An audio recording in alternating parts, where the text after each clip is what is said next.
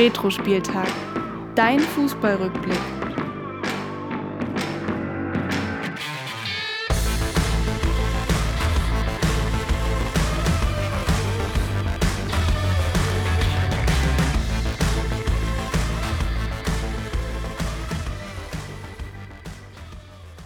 Ja, damit hallo und herzlich willkommen zur 34. Folge von Retro-Spieltag, dein Fußballrückblick.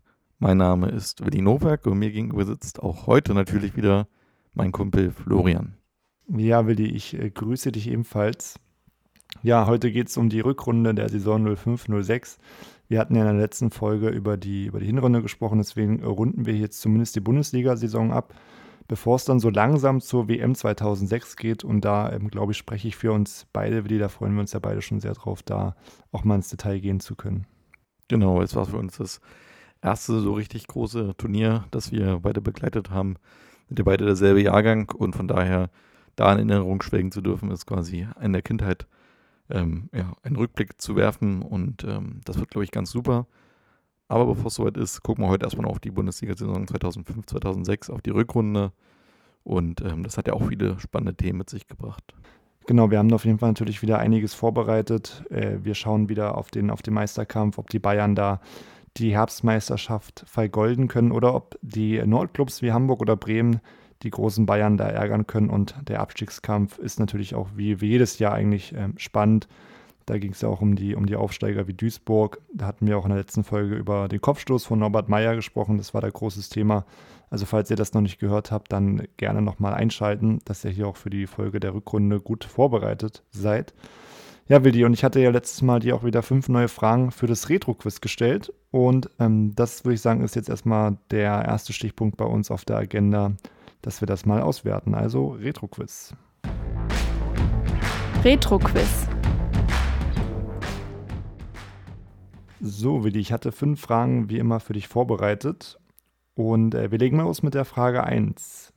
Die Hinrunde der Saison 2005-2006 war geprägt von einer Vielzahl an Trainerwechseln. Die meisten Bundesliga-Vereine trainierten ja Jörg Berger und Otto Rehagel mit acht verschiedenen Vereinen. Doch auch ein Trainer aus der Saison 05-06 kommt bis heute auf acht Vereine. Wer ist das, hatte ich gefragt. Und ich hatte zur Auswahl gestellt Ralf Rangnick, Armin Fee und Felix Magath. Du hast dich dafür Armin Fee entschieden, war ja eher eine Entscheidung aus dem Bauch heraus, oder?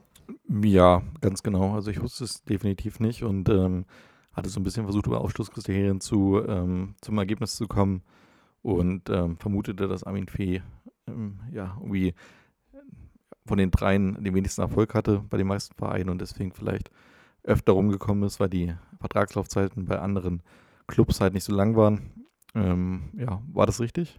Nee, da lagst du leider falsch. Ähm, tatsächlich muss ich auch dazu sagen, dass ich die Frage ähm, einige Tage später, als ich sie dir gestellt hatte, ja schon nicht mehr korrekt ist, denn die oh. richtige Antwort ist Felix Magath. Oh, schau an. Denn Felix Magath hat jetzt den neunten Verein bekommen, und zwar die Hertha, und damit ein alleiniger Rekordhalter mittlerweile. Ansonsten waren die anderen Vereine, ich weiß nicht, kannst du sie aufzählen, Willi, die anderen acht Vereine? Ja, Magath war auf jeden, also ich glaube, hatte ich auch damals schon versucht aufzuzählen, aber bin ich auf acht gekommen. Ähm, auf jeden Fall die Bayern, auf jeden Fall Wolfsburg, ähm, ich glaube Hamburg auf jeden Fall, Schalke, müsste dabei gewesen sein. Stuttgart war definitiv mit dabei. Ja. Und ich glaube, dann hört es bei mir auch schon in Erinnerung so ein bisschen zumindest auf. Ja, ich glaube, die anderen drei hätte ich jetzt auch schwer zusammenbekommen. Es ist noch Nürnberg, Bremen und Eintracht Frankfurt. Krass, okay. Nee, die hätte ich jetzt äh, nicht mehr gewusst. Das war dann wahrscheinlich irgendwie so Ende der 80er, Anfang der 90er oder irgendwie sowas.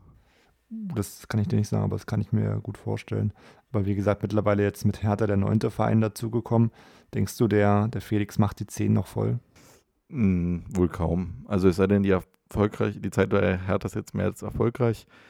Ähm, auch selbst wenn er den Klassenhalt schafft, glaube ich, ist es trotzdem nicht so, dass er jetzt sofort bei anderen Vereinen immer wieder auf dem Radar ist. Ich hoffe für ihn, dass das nochmal bei Hertha ganz gut verläuft und er nochmal ähm, seine Karriere so ein bisschen damit krönen kann. Du hattest ja auch Reage angesprochen, gerade eben. Der hat es ja bei Hertha schon mal nicht geschafft. Von daher, vielleicht klappt es ja beim, beim Felix. Würde mich für ihn freuen, würde mich für die Hertha freuen. Und äh, da gehen natürlich jetzt auch Grüße raus an alle Hertha-Fans, die hier zuhören. Da sind ja ein paar dazugekommen, ähm, dank der Hertha-Spezialfolgen. Also auch einen lieben Gruß an alle Exil-Hertaner, die uns hier hören. Ähm, und von daher ja, drücke ich denen die Daumen. Glaube aber nicht, dass danach noch ähm, viele Stationen dazukommen werden. Ja, ich, da gebe ich dir recht. Hat mich auch gewundert, dass, dass er da sich das mit der Hertha nochmal antut, weil eigentlich hat er ja, denke ich mal, ausgesorgt und ist ja doch schon im fortgeschrittenen Alter. Aber gut, er wollte da die Herausforderung nehmen und bin ich gespannt, wie das diese Saison endet. Ja, wir machen mal weiter mit der zweiten Frage. Der Transfer von Raphael van der Vaart war ein echter Glücksgriff für den HSV. Mit dem bezahlten 5,1 Millionen war er zum damaligen Zeitpunkt aber noch nicht mal der Rekordeinkauf der Hanseaten. Für welchen Spieler bezahlte der HSV zuvor noch mehr? Da standen zur Auswahl Bernardo Romeo, Benjamin Laut und C. Daniel van Beuten. Du hattest dich dafür Daniel van Beuten entschieden. Ähm, ist tatsächlich der Spieler mit der geringsten Ablösesumme von den dreien. Oh. Es waren 3,8 Millionen beim Nutella Boy Benjamin Laut 4,1 und beim Argentinier Bernardo Romeo sogar 5,6 Millionen. Nee, das hätte ich ähm, nicht gedacht. Also gerade Romeo ist für mich auch nicht nachhaltig hängen geblieben, dass er beim HSV gut Fußball gespielt hat. Aber ähm, ja, so ist es manchmal. Von daher leider falsch gewesen und damit kein Punkt. Da du ja die, die Hertha-Fans gegrüßt hast, würde ich, ähm, würd ich sagen, grüße ich jetzt mal die Hamburg-Fans. Denn wir hatten ja auch schon mal zum Hamburger SV ein Verein-Special. Das ist schon etwas länger her. Aber das lohnt sich natürlich auch noch, noch mal zu hören. Und da kann ich mich dran erinnern, Willi. Ich hatte sogar Bernardo Romeo, meine Legendenelf, gewählt. Was Echt, da ja? für äh, Kopfschütteln gesorgt hat bei, den, bei Nando und Lasse damals, ja. Ja. ja, hoffentlich sind noch ein paar HSV-Fans dabei geblieben bis heute. ist ja schon ein paar Monate her jetzt. Ähm, aber ja, viele Grüße an alle, die uns hier hören. Und ähm, ja, wir drücken auch die Daumen dann für den anstehenden DFB-Pokal. Flori, du bist ja höchstwahrscheinlich auf jeden Fall vor Ort. So hattest du es äh, angekündigt. Ich werde mich um Tickets bemühen äh, für das Spiel Hamburg gegen Freiburg, aber ich werde nicht die Daumen für die Hamburger drücken, so viel sei gesagt.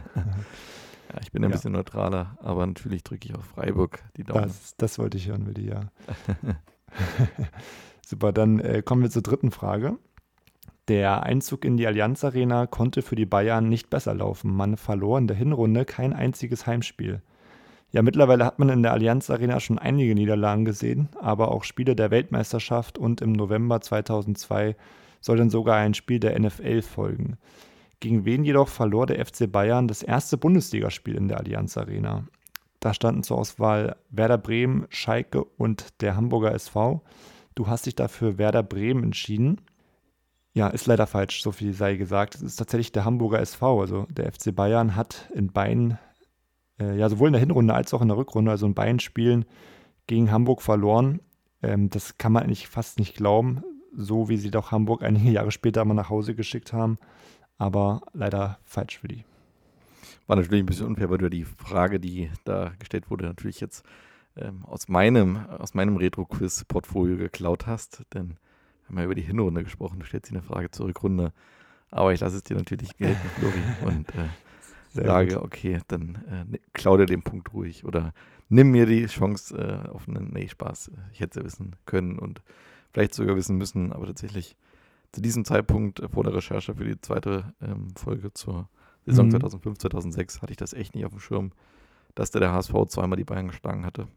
Ja, aber das Gute ist ja auch wirklich, wie es dir geht, aber so durch dieses Retro-Quiz, auch wenn man da was falsch beantwortet, sowas merkt man sich ja da doch. Und wer weiß, wenn das nochmal ein, ein Thema sein sollte in ein paar Jahren, dann kannst du sagen, ja, erste Niederlage, Allianz Arena, Hamburger SV. Kannst du Ja. glänzen. Aber da wir ja der transparente Podcast sind, kann ich dir auch sagen, ähm, wir haben ja öfter dann bei Instagram auch die Fragen oder fast immer die Fragen hochgeladen und dann dürfen wir sie ja nochmal beantworten. Und da tue ich mir manchmal nochmal schwer, sogar eine Woche später nach, dem, nach der Aufnahme nochmal zu überlegen, was war denn da jetzt eigentlich die richtige Antwort, gerade wenn du die Fragen gestellt hattest. Beantworte ich sie manchmal sogar ein zweites Mal falsch. Okay, dann muss ich nochmal drauf achten. genau, wir das von daher. Quiz da am, am Donnerstagabend voraussichtlich dann immer äh, bei Instagram in die Stories stellen. Und da auf jeden Fall auch ein großes Dankeschön an alle Fans, äh, die uns bei Instagram folgen, die da auch mal mitmachen, fleißig. Also da ähm, ist es auch immer sehr interessant äh, zu sehen, wer da alles mitspielt und wer da alles ähm, die richtigen Antworten tippt. Äh, von daher viele Grüße an euch alle, gehen diesmal raus. Ja, gab auf jeden Fall schon einige, ähm, die auch alle fünf Fragen richtig beantworten konnten. Das stimmt. Ja. Also entweder waren sie gute Hörer bei uns in der Folge und haben die Folge schon gehört oder sie wissen einfach so viel. Wahrscheinlich eher Letzteres. Ja, obwohl mir ersteres lieber wäre, aber gut, sei es drum. Oder halt einfach die Mischung aus beiden. Folge gehört und alles gewusst. Das wäre ja der absolute Hammer. Das wäre der absolute, das wäre der Hammer schlechthin, genau. Ja, äh, vierte Frage. Da muss ich sagen, die war, die war wirklich schwer und ähm, da habe ich vielleicht deine, deine Expertise etwas überschätzt. Und zwar. Danke. Für den Aufsteiger MSV Duisburg lief die Hinrunde ja alles andere als rosig. Man stellte mit Spielern wie Ivica Grilic und Abdelaziz Ahanfuf die schlechteste Offensive und man entließ nach dem Kopfschuss-Eklat den Aufstiegstrainer Norbert Meyer. Ja, welcher der folgenden Spieler befand sich denn damals im Kader der Zebras und spielt heute in der zweiten Bundesliga? Zur Auswahl standen Simon Terodde, Adam Botzek und C. Uwe Hühnermeier.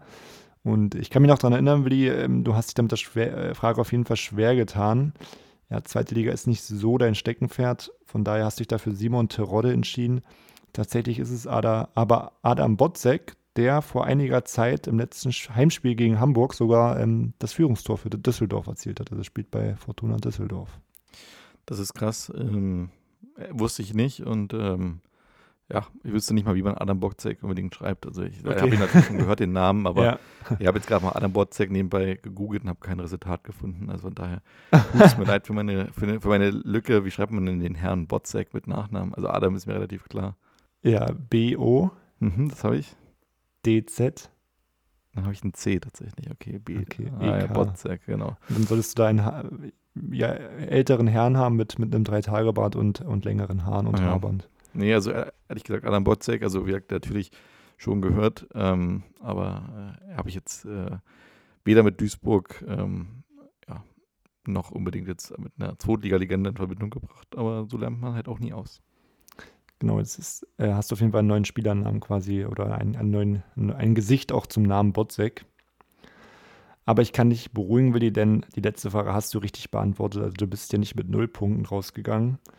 Denn da ging es um Werder Bremen. Denn Bremen war zu den erfolgreichsten Zeiten immer für eine gefährliche Offensive bekannt. Dies war auch in der Hinrunde der Saison 05-06 mit Spielern wie Miroslav Klose, Ivan Klasnic und Johann Miku der Fall. Die Defensive war leider häufig die Problemzone. Am Ende der Hinrunde standen satte 21 Gegentore. Ja, aber welcher Torwart musste denn den Ball 21 Mal aus dem Netz holen? Da standen zur Auswahl Andreas Reinke, Tim Wiese und Pascal Borell. Tim Wiese kam ja im Sommer erst nach Bremen, deswegen hatte ich da vielleicht ein bisschen gehofft, dass du vielleicht auf Wiese tippst, aber tatsächlich ist es dann Andreas Reinke gewesen, der noch in der Hinrunde Stammtorhüter war. Von daher hast du die Frage richtig beantwortet und damit deinen dritten Punkt geholt. Oh. Ja, ich glaube, das heißt, ähm, ihr habt dreimal einen Punkt geholt, oder? Oder einmal zwei und einmal einen? Ich weiß es gerade gar nicht. Ich glaube, du hast auch wirklich in jeder Folge einen Punkt geholt. Ich stehe bei fünf, habe jetzt auf jeden Fall die Chance, da ein bisschen davon zu ziehen. Und wie, wie gesagt, ich habe es ja schon häufiger angekündigt, nachdem du in den ersten beiden Staffeln das Retro-Quiz gewonnen hast, ähm, will ich auch mit schweren Fragen natürlich dafür sorgen, dass ich das dieses Mal, dieses Mal für, für mich entscheiden kann. Ja, und ist ja auch schon wieder eine kleine Vorentscheidung, oder ist nicht eigentlich sogar fast schon die Entscheidung? Also ähm, können wir ja dann nochmal genau äh, drüber sprechen nach der Folge, aber im Grunde genommen so viele Folgen werden in dieser aktuellen Staffel nicht mehr kommen. Wir haben ja noch ein WM-Spezial, dann nochmal Vereinspezial und Stammtisch und sowas vorgesehen. Stimmt. Aber es dauert wieder eine ganze Weile, bis die nächste Bundesligaspielzeit ähm, komplett beleuchtet wird. Von daher gucken wir mal, wann die nächsten Punkte hier vergeben werden. Aber auf jeden Fall äh, habe ich mich in dieser Staffel bis jetzt sehr schwer getan. Und ähm, von daher schon mal hier ein kleines Glückwunsch nach Leipzig. Ich bin ja heute nicht mit dir in einem Raum, ähm, sondern bin auf Dienstreise. Und ähm, ja, äh, der nächste Champagner geht dann auf mich. Ich habe tatsächlich nochmal ein Funfact zu Adam Botzak. Ich habe jetzt hier nochmal gerade sein oh. Profil durchleuchtet bei Wikipedia. Ähm, ja. Also dieser, dieser Wikipedia-Artikel zu seiner Karriere beinhaltet drei Absätze. Der erste ist richtig fett, ähm, noch bei MSV Duisburg. Dann kommt noch ein äh, kleiner Absatz ähm, zum Fortuna Düsseldorf. Und ähm, ja, seine letzte Zeile, die letzte Zeile in diesem aktuellen äh, Wikipedia-Eintrag heißt, in der Winterpause 2010-2011 folgte der Wechsel innerhalb der zweiten Liga zu Fortuna Düsseldorf. Dort kam er in der Rückrunde 14 Mal zum Einsatz. In der Saison 2011-2012 stieg er mit der Fortuna in die Bundesliga auf und dann endet dieser Artikel, sprich, da wurde seit zehn Jahren nichts mehr gemacht. Von daher ich würde ich jetzt auch mal an dieser Stelle den Legendenstatus von Adam Botzek hier nochmal in Frage stellen und würde behaupten, wer so eine Legende sein muss. Der muss entweder A, schnell äh, einen aktualisierten Eintrag bei Wikipedia bekommen oder B, kann gar nicht so berühmt sein, dass ich die Frage hätte beantworten können. Aber Dann, ähm, also wir machen wir es so, Willi, ich, ich bearbeite den Artikel, Artikel nachher, würde das ergänzen und würde dann dazu schreiben, äh, war Teil des Retro-Quiz in der Episode 33-34. das finde ich gut und ich ähm, würde mir auch mal wünschen, dass du meinen Was macht eigentlich Adam Botzek äh, vorbereitest. und äh, bin gespannt, was du da auch ohne Wikipedia da alles zusammenklamüserst. Ja, ich gebe zu, Wikipedia ist da schon meine Hauptquelle bei der Rubrik Was macht eigentlich? Die habe ich ja auch heute vorbereitet, aber da kann ich schon mal spoilern, es geht da nicht um Adam Botzek, es geht auch um keinen anderen Duisburger Spieler, sondern da habe ich eher einen etwas bekannteren, eine wirkliche Legende ausgesucht, aber da kommen wir später dazu. Und dann noch ein kleiner Gruß hier an dieser Stelle an unseren ähm, äh, Kumpel Hannes, der ja im Retro-Stammtisch Nummer 2 mit dabei war. Denn der hat mir tatsächlich vor wenigen Wochen den äh, Wikipedia-Podcast Einschlafen mit Wikipedia empfohlen.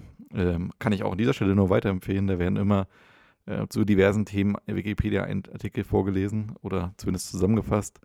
Und ähm, ich glaube, da gab es auch noch keine Folge mit Adam Botzek. Von daher sollte man das vielleicht bei den Kollegen empfehlen, dass sie mal Einschlafen mit Wikipedia Adam Botzek-Folge aufnehmen. Der, der hat es jetzt angetan, der, der Herr, oder? Nee, nee, du hast es mir angetan, Flori, mit deiner Scheißfrage. nee, Spaß beiseite. Wie gesagt, Ehre wem Ehre gebührt und Glückwunsch dazu, dass du in dieser Staffel auf jeden Fall erfolgreicher bist und ich nur am Ausreden suchen bin. ja, lass uns mal jetzt ähm, das Thema Retro-Quiz ad acta legen. Wir sind jetzt schon eine Viertelstunde in der Folge und damit ist es höchste Eisenbahn, ähm, um mal ja, die Hinrunde nochmal ganz kurz aufzugreifen und ähm, Richtung Meisterschaft äh, oder Meisterkampf zu gehen. Flori, hol doch mal unsere Hörer nach dem Jingle ab, wo wir da stehen.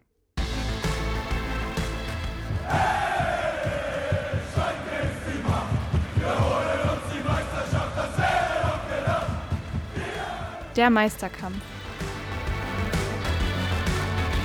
Hier an der Tabellenspitze haben wir den FC Bayern München, die mit sechs Punkten Vorsprung in die Winterpause gingen. Sie stehen mit 44 Punkten auf Platz 1. Dahinter die Verfolger Hamburg 38 Punkte, Bremen 36 Punkte, Schalke 31 Punkte. Aber das ist wahrscheinlich schon zu viel Rückstand auf die Bayern. Ähm, schauen wir mal, wie, wie es jetzt weitergeht.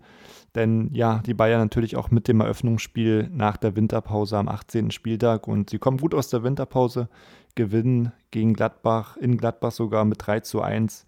Treffer durch Roy Mackay im Doppelpack und Michael Ballack. Gladbach konnte da nur durch Wesley Song einmal treffen und bei Hamburg lief es leider gar nicht nach der Winterpause, denn sie ähm, spielten in Nürnberg gegen den 15 und haben da 2 zu 1 verloren. Sie gingen sogar in Führung durch ein Eigentor von Wolf und Ivan Sajenko und Stefan Kiesling haben die Nürnberger dann auf die Siegesstraße gebracht.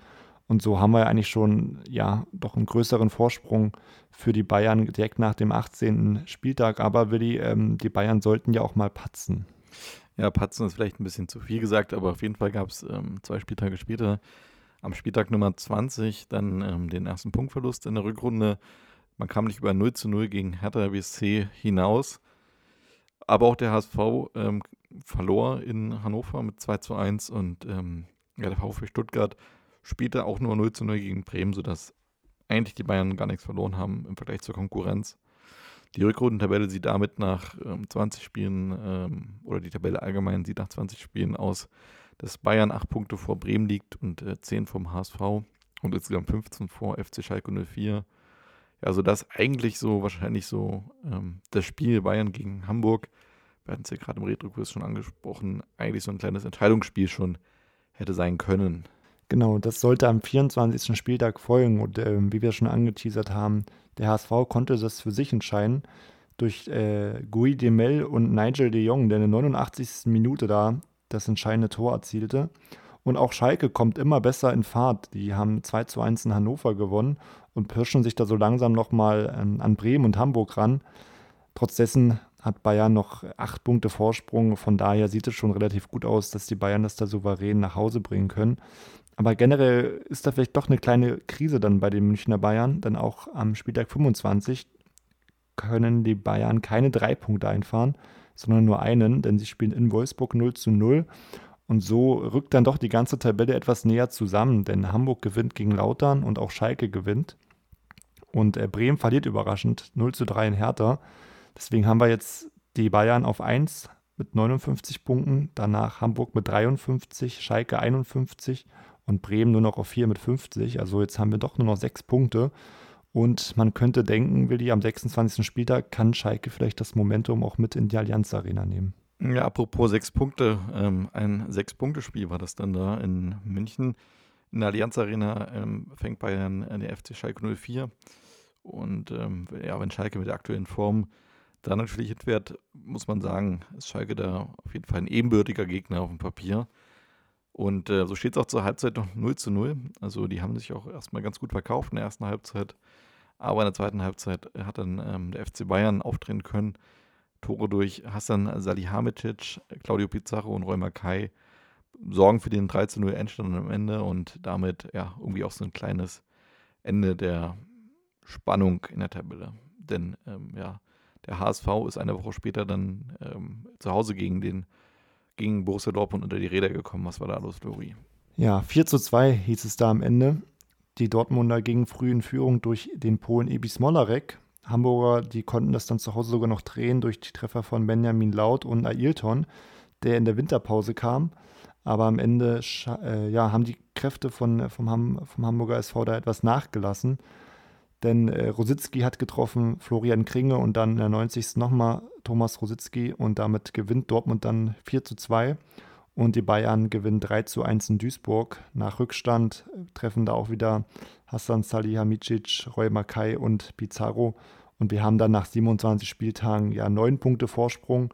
Das heißt, die Bayern sind da drauf und dran, ihre nächste Meisterschaft einzufahren. Aber immer wenn man denkt, okay, jetzt ist es entschieden, kommt dann doch noch, noch mal Spannung auf. Denn am 29. Spieltag treffen die Bayern in Bremen auf Werder und verlieren, ja, wahrscheinlich völlig überraschend mit 3 zu 0. Und Hamburg gewinnt zu Hause gegen Gladbach mit 2 zu 0. Das heißt, wir haben plötzlich nur noch vier Punkte Vorsprung auf, auf Hamburg. Und ähm, ja, vielleicht kriegen wir doch nochmal Spannung, oder? Ja, zumindest für einen Moment. Ähm, denn wir kommen jetzt in die entscheidende Schlussphase der Bundesliga-Saison. Wir springen mal nochmal zwei Wochen nach vorn, also Spieltag 31. Sprich, nach diesem Spiel sind noch neun Punkte zu holen. Und ähm, ja, hier gab es auf jeden Fall ein äh, deutliches Spitzenspiel. Das war ähm, Bremen gegen, gegen Schalke. Das ist aber allerdings nur mit 0 zu 0 ausgegangen, sodass ähm, hier keiner von den beiden Mannschaften wirklich Profit schlagen konnte. Äh, Bremen blieb damit auf Rang 3 Schalke auf Rang 4. Die Bayern fuhren zum FSV Mainz 05, Tabellen 14 zu diesem Zeitpunkt. Und das ist tatsächlich ein Spiel, an das ich mich auch noch gut erinnern kann. Ähm, der Bayern hat sich öfter da in Mainz schwer getan, damals noch am Mainzer Bruchweg. Das, mhm. gerade wenn man das heutige Stadion sieht, ähm, ich weiß gar nicht, wie es aktuell heißt, Opel Arena hieß es zuletzt, glaube ich. Jetzt hat es auf jeden Fall einen neuen Namen. Kofas Arena, glaube ich. Nee, Kofas war, glaube ich, noch vorher, wenn mich nicht alles täuscht. Noch vorher? Kannst du mal kurz nachgucken. Auf jeden Fall dieses Stadion am Bruchweg, das ist ja so ein ja, legendäres Stadion gewesen, wo auch die Fans extrem nah dran saßen. Und ähm, ja, immer eine super Stimmung war, auch viele Stehplätze und ja, das war immer ein Hexenkessel, da hat sich Bayern öfter schwer getan und damals auch ein Spieler, der gegen Bayern und auch gegen Vereine wie Dortmund auch immer gut aussah, war damals auch Mohamed Zidane, damals auch mhm. aufgrund seines Nachnamens alleine schon von den Gegnern gefürchtet, erzielte bereits in der neunten Minute das 1 zu 0. Ähm, Manuel Friedrich erhöhte nur vier Minuten später auf 2 zu 0, sodass man echt hier denken kann, wow, hier ist echt was los und hier ist echt was drin vor allen Dingen. Räumakai ähm, gleicht dann noch vor der Halbzeit zwar aus, aber, also mit zwei Toren, aber das große Aber kommt jetzt, das Spiel endet mit 2 zu 2, aber der HSV verliert im eigenen Stadion gegen Bayer Leverkusen mit 0 zu 2. Ja, und damit sind ähm, es statt möglichen ähm, zwei Punkten Rückstand auf einmal äh, vier Punkte, fünf Punkte Rückstand, weil man ja verloren hat. Und ähm, ja, damit ist bei neun Punkten die Meisterschaft dann doch irgendwie vorentschieden. Was denkst du? Ja. Also es hätten sogar nur ein Punkt Vorsprung sein können, wenn Mainz sogar gewonnen hätte gegen Bayern, Klar, genau. wenn sie es über die, die Ziellinie gebracht hätten. Aber es so wäre vielleicht auch zu viel Punkt. des Guten gewesen. das wäre zu viel des Guten gewesen. Übrigens, das Mainzer Stadion heißt mittlerweile, also habe ich noch nie gehört, tatsächlich Mewa Arena. Ja, ja, ich glaube, das ist erst seit 1. Januar oder sowas. Also es ist relativ ja? neu. Hm. Okay, also ich wüsste nicht mal, was Mewa ist, ehrlich gesagt, aber. Spricht jetzt nicht unbedingt für den Sponsor. Ja, aber generell hat Mainz ja mittlerweile schon so ein bisschen auch ein Zuschauerproblem, dass das Stadion da nicht so gut angekommen ist und die auch Probleme haben, das voll zu bekommen. Aber bei Google ist es auf jeden Fall mit 4,3 Sternen gut bewertet, denke ich. Mhm, ja, 4,3 ist aber auch irgendwie, ähm, also bei Google sind die Bewertungen selten ganz, ganz schlecht, von daher 4,3 ist ja. auch irgendwie, naja, nett Status. Müsste man mit anderen Stadien mal vergleichen, wie die bewertet sind. Aber äh, sei es drum. Der Am berühmte, 33. Der, der berühmte, Spieltag, ja, der berühmte, ich sage nur, der berühmte Baumarkt ähm, gab es ja schon in der Historie viele schöne ähm, Bilder, die ich glaube Elf Freunde damals auch bearbeitet hat, wo man sagt, man, wo man sagte Baumarkt oder Fußballstadion. Ich glaube, das war damals äh, als Hellwig Baumarkt verkleidet worden. Also die man halt einfach ähm, die Bilder so bearbeitet hat, dass es aussieht wie ein Baumarkt. Das äh, weiß nicht, ob du die Bilder ja. kennst, aber da war auch, glaube ich, das Augsburger Stadion mit dabei und diese ganzen grünen Wiesenstadien, also auch, ja. glaube ich, Ingolstadt und so. Und ähm, ja, also ich war nie Mainz gewesen, aber das ist ja wirklich, ähm, wenn man die Fotos kennt, wie einsam es da auf einer grünen Wiese steht. Das ist echt das gruselig. Also eigentlich nicht so das, was man sich heute, ähm, oder das ist heute, was man sich so allgemein unter dem Begriff Fußballstadion vorstellt. Ich weiß gar nicht, wie ist es in Freiburg eigentlich gelöst worden? Das ist ja dein Herzensverein und euer neues Stadion. Ja, es ist auch eher ein bisschen außerhalb. Also es ist auf einem alten Flugplatz gebaut worden. Ähm, das Stadion davor, also das alte Dreisam-Stadion war ja mitten in der Wohnsiedlung. Also da war immer was los mitten in der Stadt und jetzt ist es auch etwas außerhalb. Ich glaube, es ist jetzt nicht so extrem wie in Mainz, dass man da grüne Wiesen sieht etc. Ähm, ich war ja selber jetzt auch noch nicht im neuen Stadion. Das wird sicherlich noch kommen und dann kann ich mir da vor Ort mal einen Eindruck machen. Aber ich glaube, der Trend mit neuen Stadion geht immer eher da, ja, dazu hin, dass du es außerhalb baust. Ich meine, in München ist es ja auch ähnlich. Die Allianz Arena ist ja auch eher außerhalb gebaut, aber da ist es jetzt auch nicht so mit grünen Wiesen etc. natürlich. Ja, obwohl man da natürlich sagen muss, da wurde es ja bewusst auch so gebaut, weil genau. halt die An- und Abreise da am Autobahnkreuz erleichtert ist und ähm, hat ja dafür auch insgesamt eine Charakteristik. Aber wie gesagt, gerade diese Stadien in Mainz und Ingolstadt und Augsburg, die könnten ja auch überall äh, in Deutschland stehen. Ähm, von daher. Das stimmt, das kann man natürlich nicht vergleichen. Aber ich ja. meine nur, ich glaube, wenn es andere Vereine geben wird, die neue Stadien bauen, wird natürlich jetzt nicht mehr auf einmal mitten im Zentrum irgendwo ein Stadion gebaut werden. Das nee, die Zeiten sind wahrscheinlich vorbei. Höchstens halt umgebaut. Ja. Von daher bin ich auch immer für Umbau statt Neubau. Auch äh, bei uns in der Stadt, äh, wo wir hier leben, in Leipzig, finde ich es äh, cool, dass das Stadion quasi mitten in der Stadt ist. Von mir ja nur mhm. eine Viertelstunde zu Fuß entfernt.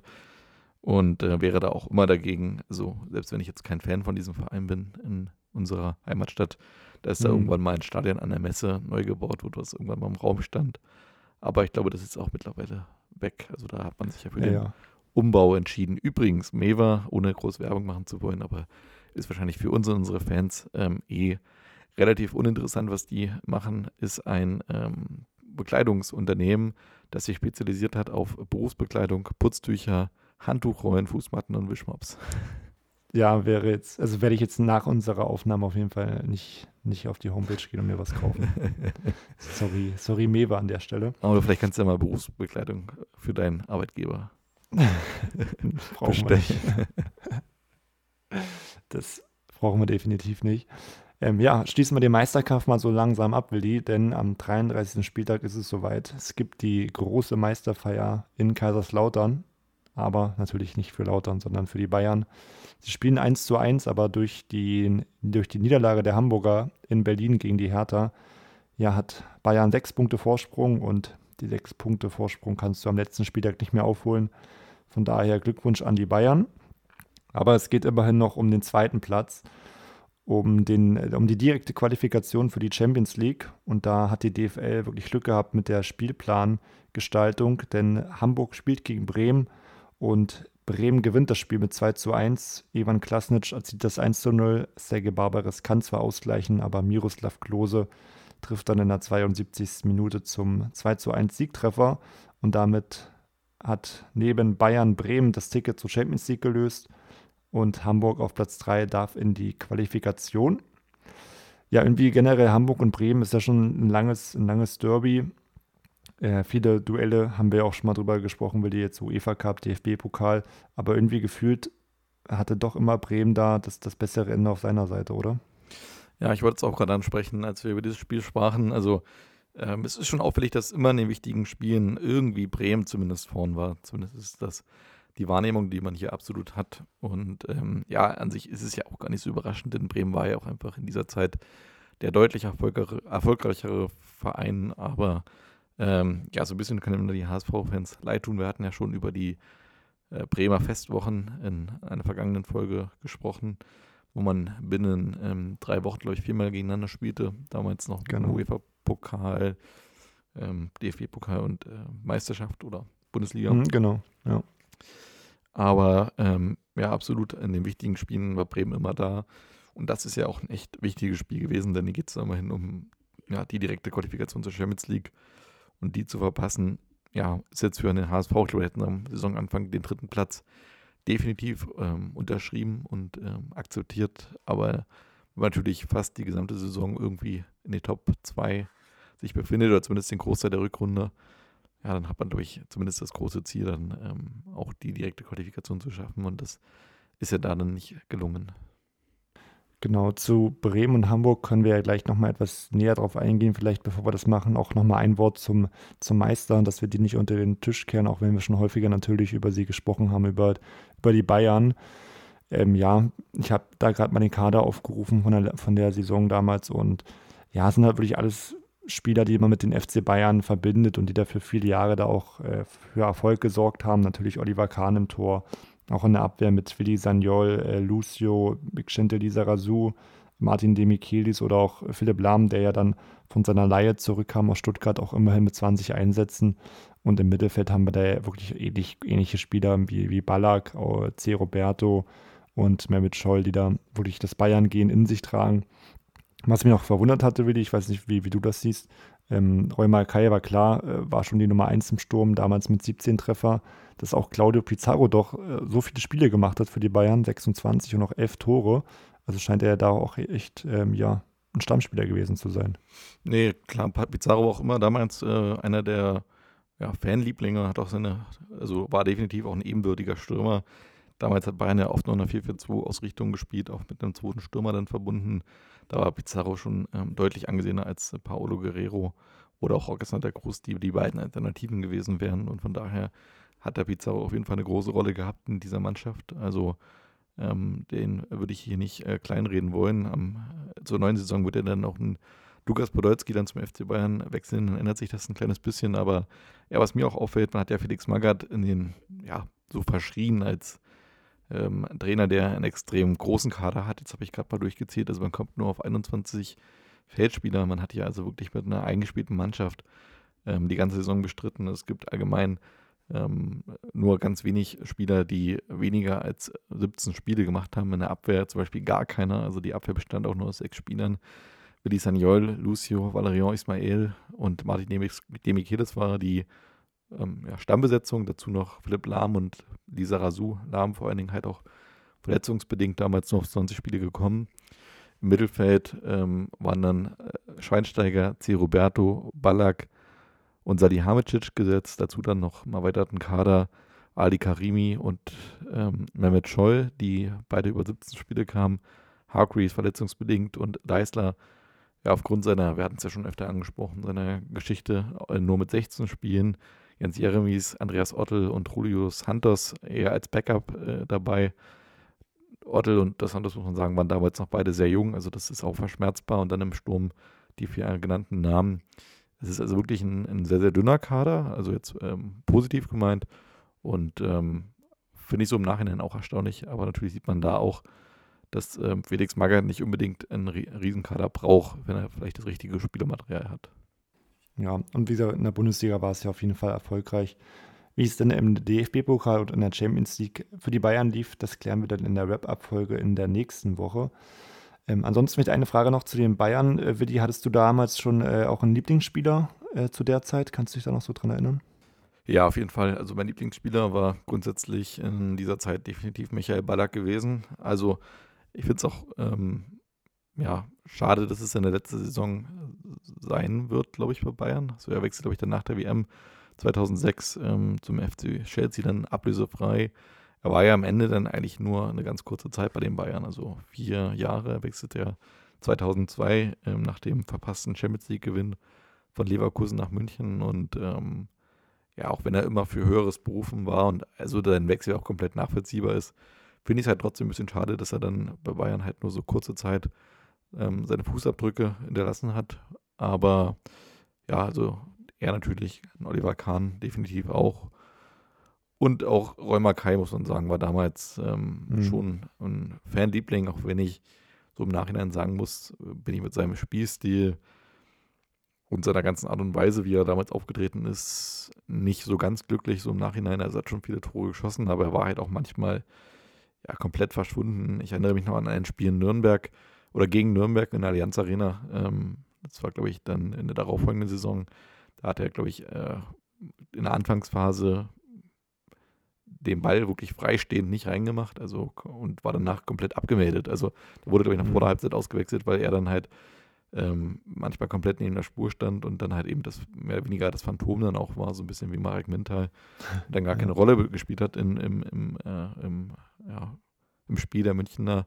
Er war halt wirklich noch der Vollstrecker, wie er damals so ein Stürmer war und hat halt auch viele Tore geschossen, aber ähm, ja, irgendwie war er halt nicht präsent genug, wenn man jetzt vergleicht mit einem heutigen Stürmer wie hm. Robert Lewandowski für mich unvergessen, aber immer noch sein Tor gegen Real Madrid damals nach zehn Sekunden nach Vorlage von Salihamidzic. Das ist für mich, also als Fan damals gewesen und auch bis heute einer der magischsten Momente, wo man wirklich vom Anschluss her komplett real über den Haufen gelaufen hat, die damals wirklich auch top besetzt waren. Und ähm, ja, von daher ist er schon, trotzdem hat er seinen Platz in meinem Herzen. Aber, das muss man schon so deutlich sagen, ähm, war jetzt zu dieser Zeit vielleicht ein bisschen über, übergeschätzt, also ein bisschen overhyped. Ja. Ja. Ist es noch das schnellste ähm, Tor der Champions League-Geschichte eigentlich? Oder hat sich da schon was getan? Ich denke schon. Also es waren auf jeden Fall zehn Sekunden damals. Ja. Und ich glaube nicht, dass da nochmal ein schnelleres kam. Also zumindest sagt es mir gerade nichts. Ja, also ich bin auch der Meinung, dass Makai da noch den Rekord hält. Ja, dann wollten wir ja nochmal auch kurz auf die Nordclubs zu sprechen kommen, und zwar über Bremen und Hamburg, die ja in der heutigen Zeit in der zweiten Liga zu finden sind und damals mit Platz 2 und 3 da wirklich sehr gute Saisons gespielt haben. Gerade bei Bremen war es nach der Meisterschaftssaison 03-04 gar nicht so zu erwarten, dass sie sich da oben so festsetzen, ähm, denn sie mussten auch Ailton ersetzen. Das gelang auch sehr gut mit Miroslav Klose. Dann wurde man in der Vorsaison, also 04-05 Dritter und qualifizierte sich für die Champions League. Da hatte man natürlich das Ziel, dass man das wiederholt. Und ähm, ja, das gelang ja dann, ähm, auch mit den Spielern äh, wie Thorsten Frings und Naldo, die man äh, holen konnte. Da hat auch ja, Klaus Allofs da ein gutes Händchen gehabt für, für die Neuzugänge. Dann am Ende, wie gesagt, zweiter Platz und Klose mittlerweile wirklich ein fester Bestandteil in Bremen, wurde Top-Torschütze und Top-Scorer der Bundesliga. Und man spielte sogar die erfolgreichste Rückrunde aller Mannschaft mit 34 Punkten, stellte auch die stärkste Offensive 79 Toren zum Vergleich die, die Bayern 67 Tore. Also die Offensive lief da sehr gut bei Bremen, hatten sogar im Endeffekt eine, eine bessere Tordifferenz als Bayern. Aber die Punkte haben da leider nicht gereicht. Und wenn wir uns jetzt den Kader anschauen, ähm, finde ich, Willi, ist es schon so, dass, dass der Sturm da eigentlich mit am meisten herausragt und das Mittelfeld, oder? Ja, das war damals Bremens großes Aushängeschild auf jeden Fall, der Sturm, ähm, wo man auch immer für tolle Spiele und ähm, torreiche Spiele vor allen Dingen auch bekannt war ja, und einfach ein Klose damals wirklich in überragender Form. Also ja, damals schon quasi ein Garant ähm, dafür, dass man auch als Fan der deutschen Nationalmannschaft Lust auf diese WM hatte. Denn ähm, der hat wirklich einfach fantastisch genetzt. War tatsächlich damals ein bisschen verletzungsanfällig. Das hatte ich gar nicht mehr so sehr auf dem Schirm. Konnte am Ende auch nur auf 26 Spieler. Aber er erzielt einfach 25 Tore. Das ist eine überragende Quote für einen Stürmer, gerade in dieser Zeit. Ich glaube, da gab es auch manche Jahre, da ist man mit 20 Tore bester Torschütze der Bundesliga geworden. Ja, ja. Da ist Klose schon wirklich ein äh, Aushängeschild gewesen und mit Joa Miku und auch Thorsten Frings und Tim Borowski gab es dahinter auch dann Mittelfeld, das ich sehen lassen konnte. Genau, und ähm, nicht unerwähnt lassen dürfen wir natürlich dann Ivan Klasnic, der auch immerhin auf 15 Tore kam. Und damals auch der, der Edeljoker in Bremen, Nelson Valdez, auch neun Tore erzielt. Also die Offensive da, da sehr stark gewesen. Ja, beim Hamburger SV äh, lief es in den äh, Vorsaisons nicht, nicht so gut wie bei Bremen. Die hatten jetzt keine Meisterschaft vorzuweisen und auch in der Vorsaison stand nur der achte Platz und der UI Cup. Man qualifizierte sich über den UI Cup dann auch für den UEFA Cup und das wollte man dann auch in der Saison 05-06 wiederholen und hat ja auch im Sommer dann einige neue Spieler verpflichtet, wie Raphael van der Vaart, äh, Timothy Atuba und Gui Demel. Und ähm, ja, die drei Spieler haben da auf jeden Fall voll eingeschlagen. In der Hinrunde kassierte man nur eine Niederlage und fügte ja den Bayern ihre einzige Niederlage in der Hinrunde zu. Und ja, im Winter sollte man sich sogar nochmal verstärken mit Nigel de Jong und auch Ailton wurde ausgeliehen. Ja, Problem war oder wahrscheinlich auch äh, so ein bisschen der, der Wendepunkt der Saison vielleicht für Hamburg war dann leider die, der Anfang der Rückrunde. Dort verletzte sich Raphael van, der Vaart, Raphael van der Vaart und verpasste dadurch insgesamt 15 Spiele in der Rückrunde. Trotzdem muss man sagen, dass man ähm, ja trotzdem eine gute Rückrunde gespielt hat und nur durch die Niederlage am letzten Spieltag gegen Bremen da den letzten, den zweiten Platz verloren hat und sich immer noch auf den dritten Rang retten konnte in die Champions League Qualifikation. Und ähm, was man noch sagen muss zum Hamburger SV, sie stellten jetzt die beste Defensive, also beste Offensive aus Bremen, Hamburg die beste Defensive, nur 30 Gegentore. Im Vergleich dazu nochmal die Bayern mit 32. Und sie stellten noch einen Auswärtsrekord auf denn es wurden elf Auswärtsspiele gewonnen. Also da hatte der Hamburger SV auf jeden Fall auch eine, eine, eine sehr gute Stärke. Ansonsten, Billy, wenn wir da mal auf den Kader äh, draufschauen, finde ich, ist es jetzt gar nicht so wie bei Bremen, dass da sofort die, die Tore da einen auffallen. Also bester Torschütze, wenn ich mir das mal so ansehe, Sergei Barbares mit neun Toren, genauso wie Raphael van der Vaart. Wer weiß, wo das hingegangen wäre, hätte van der Vaart sich nicht verletzt.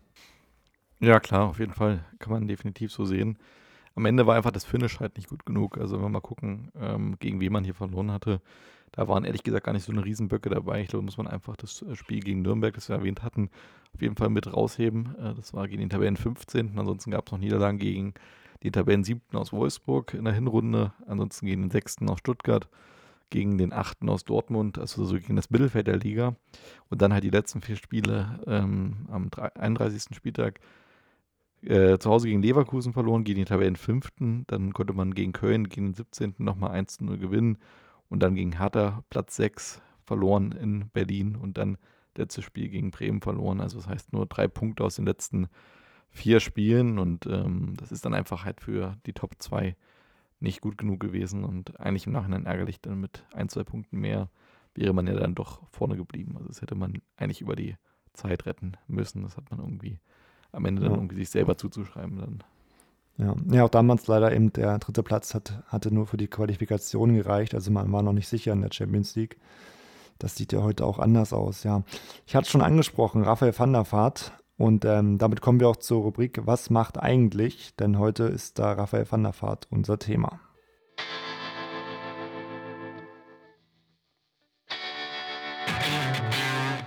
Was macht eigentlich?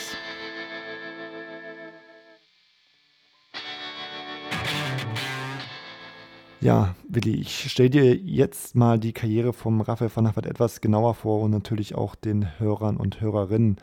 Ja, seine Fußballkarriere begann in der Jugend von Ajax Amsterdam, wo er mit zehn Jahren äh, gesichtet wurde und auch schnell einen Vertrag unterschrieb und mit 17 Jahren dann im Jahr 2000 sein Pflichtspieldebüt auch in der Profimannschaft gab und ähm, er konnte sich auch sofort, sofort durchsetzen, ähm, wurde auch von den Ajax-Fans zum Talent des Jahres gewählt und ähm, ja, hatte da auch ein gutes Standing auf jeden Fall in Amsterdam.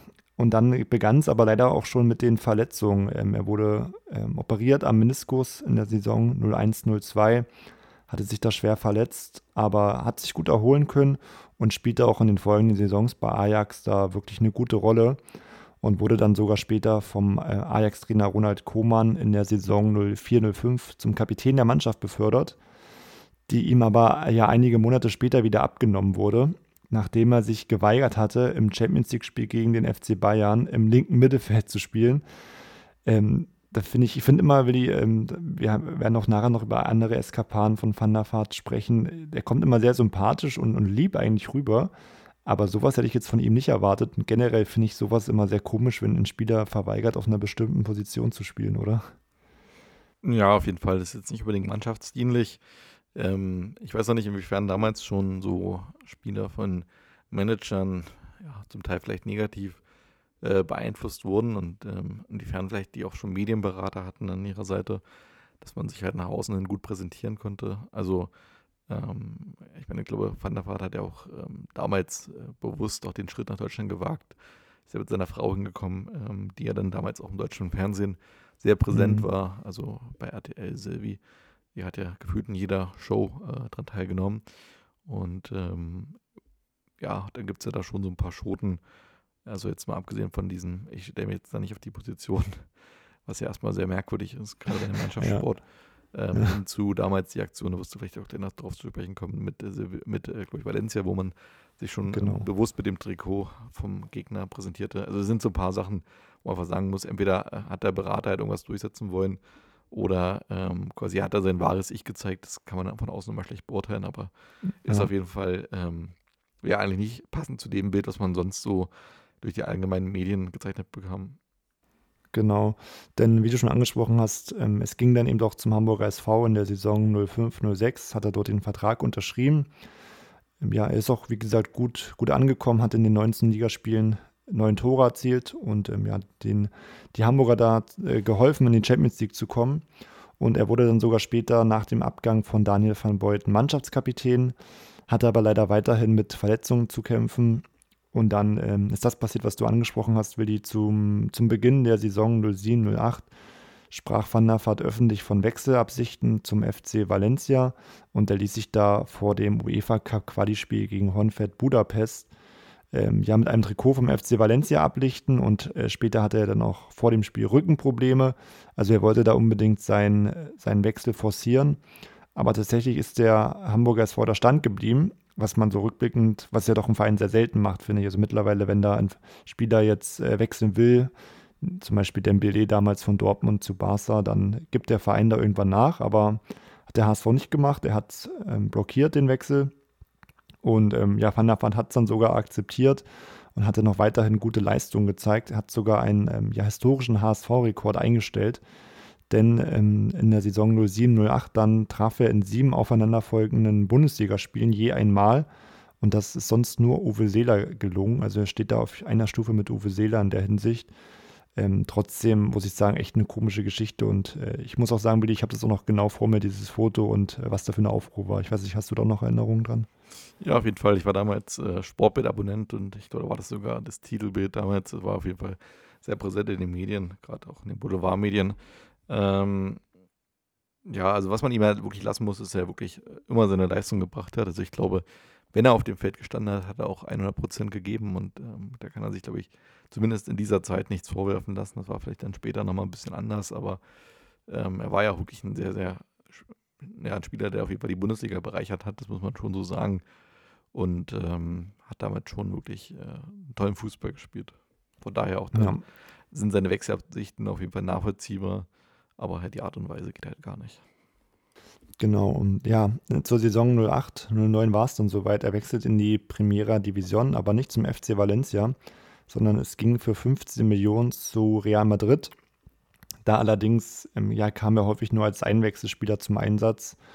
Und ähm, er wurde dann sogar ja, ein Jahr später vom Trainer Manuel Pellegrini komplett aussortiert.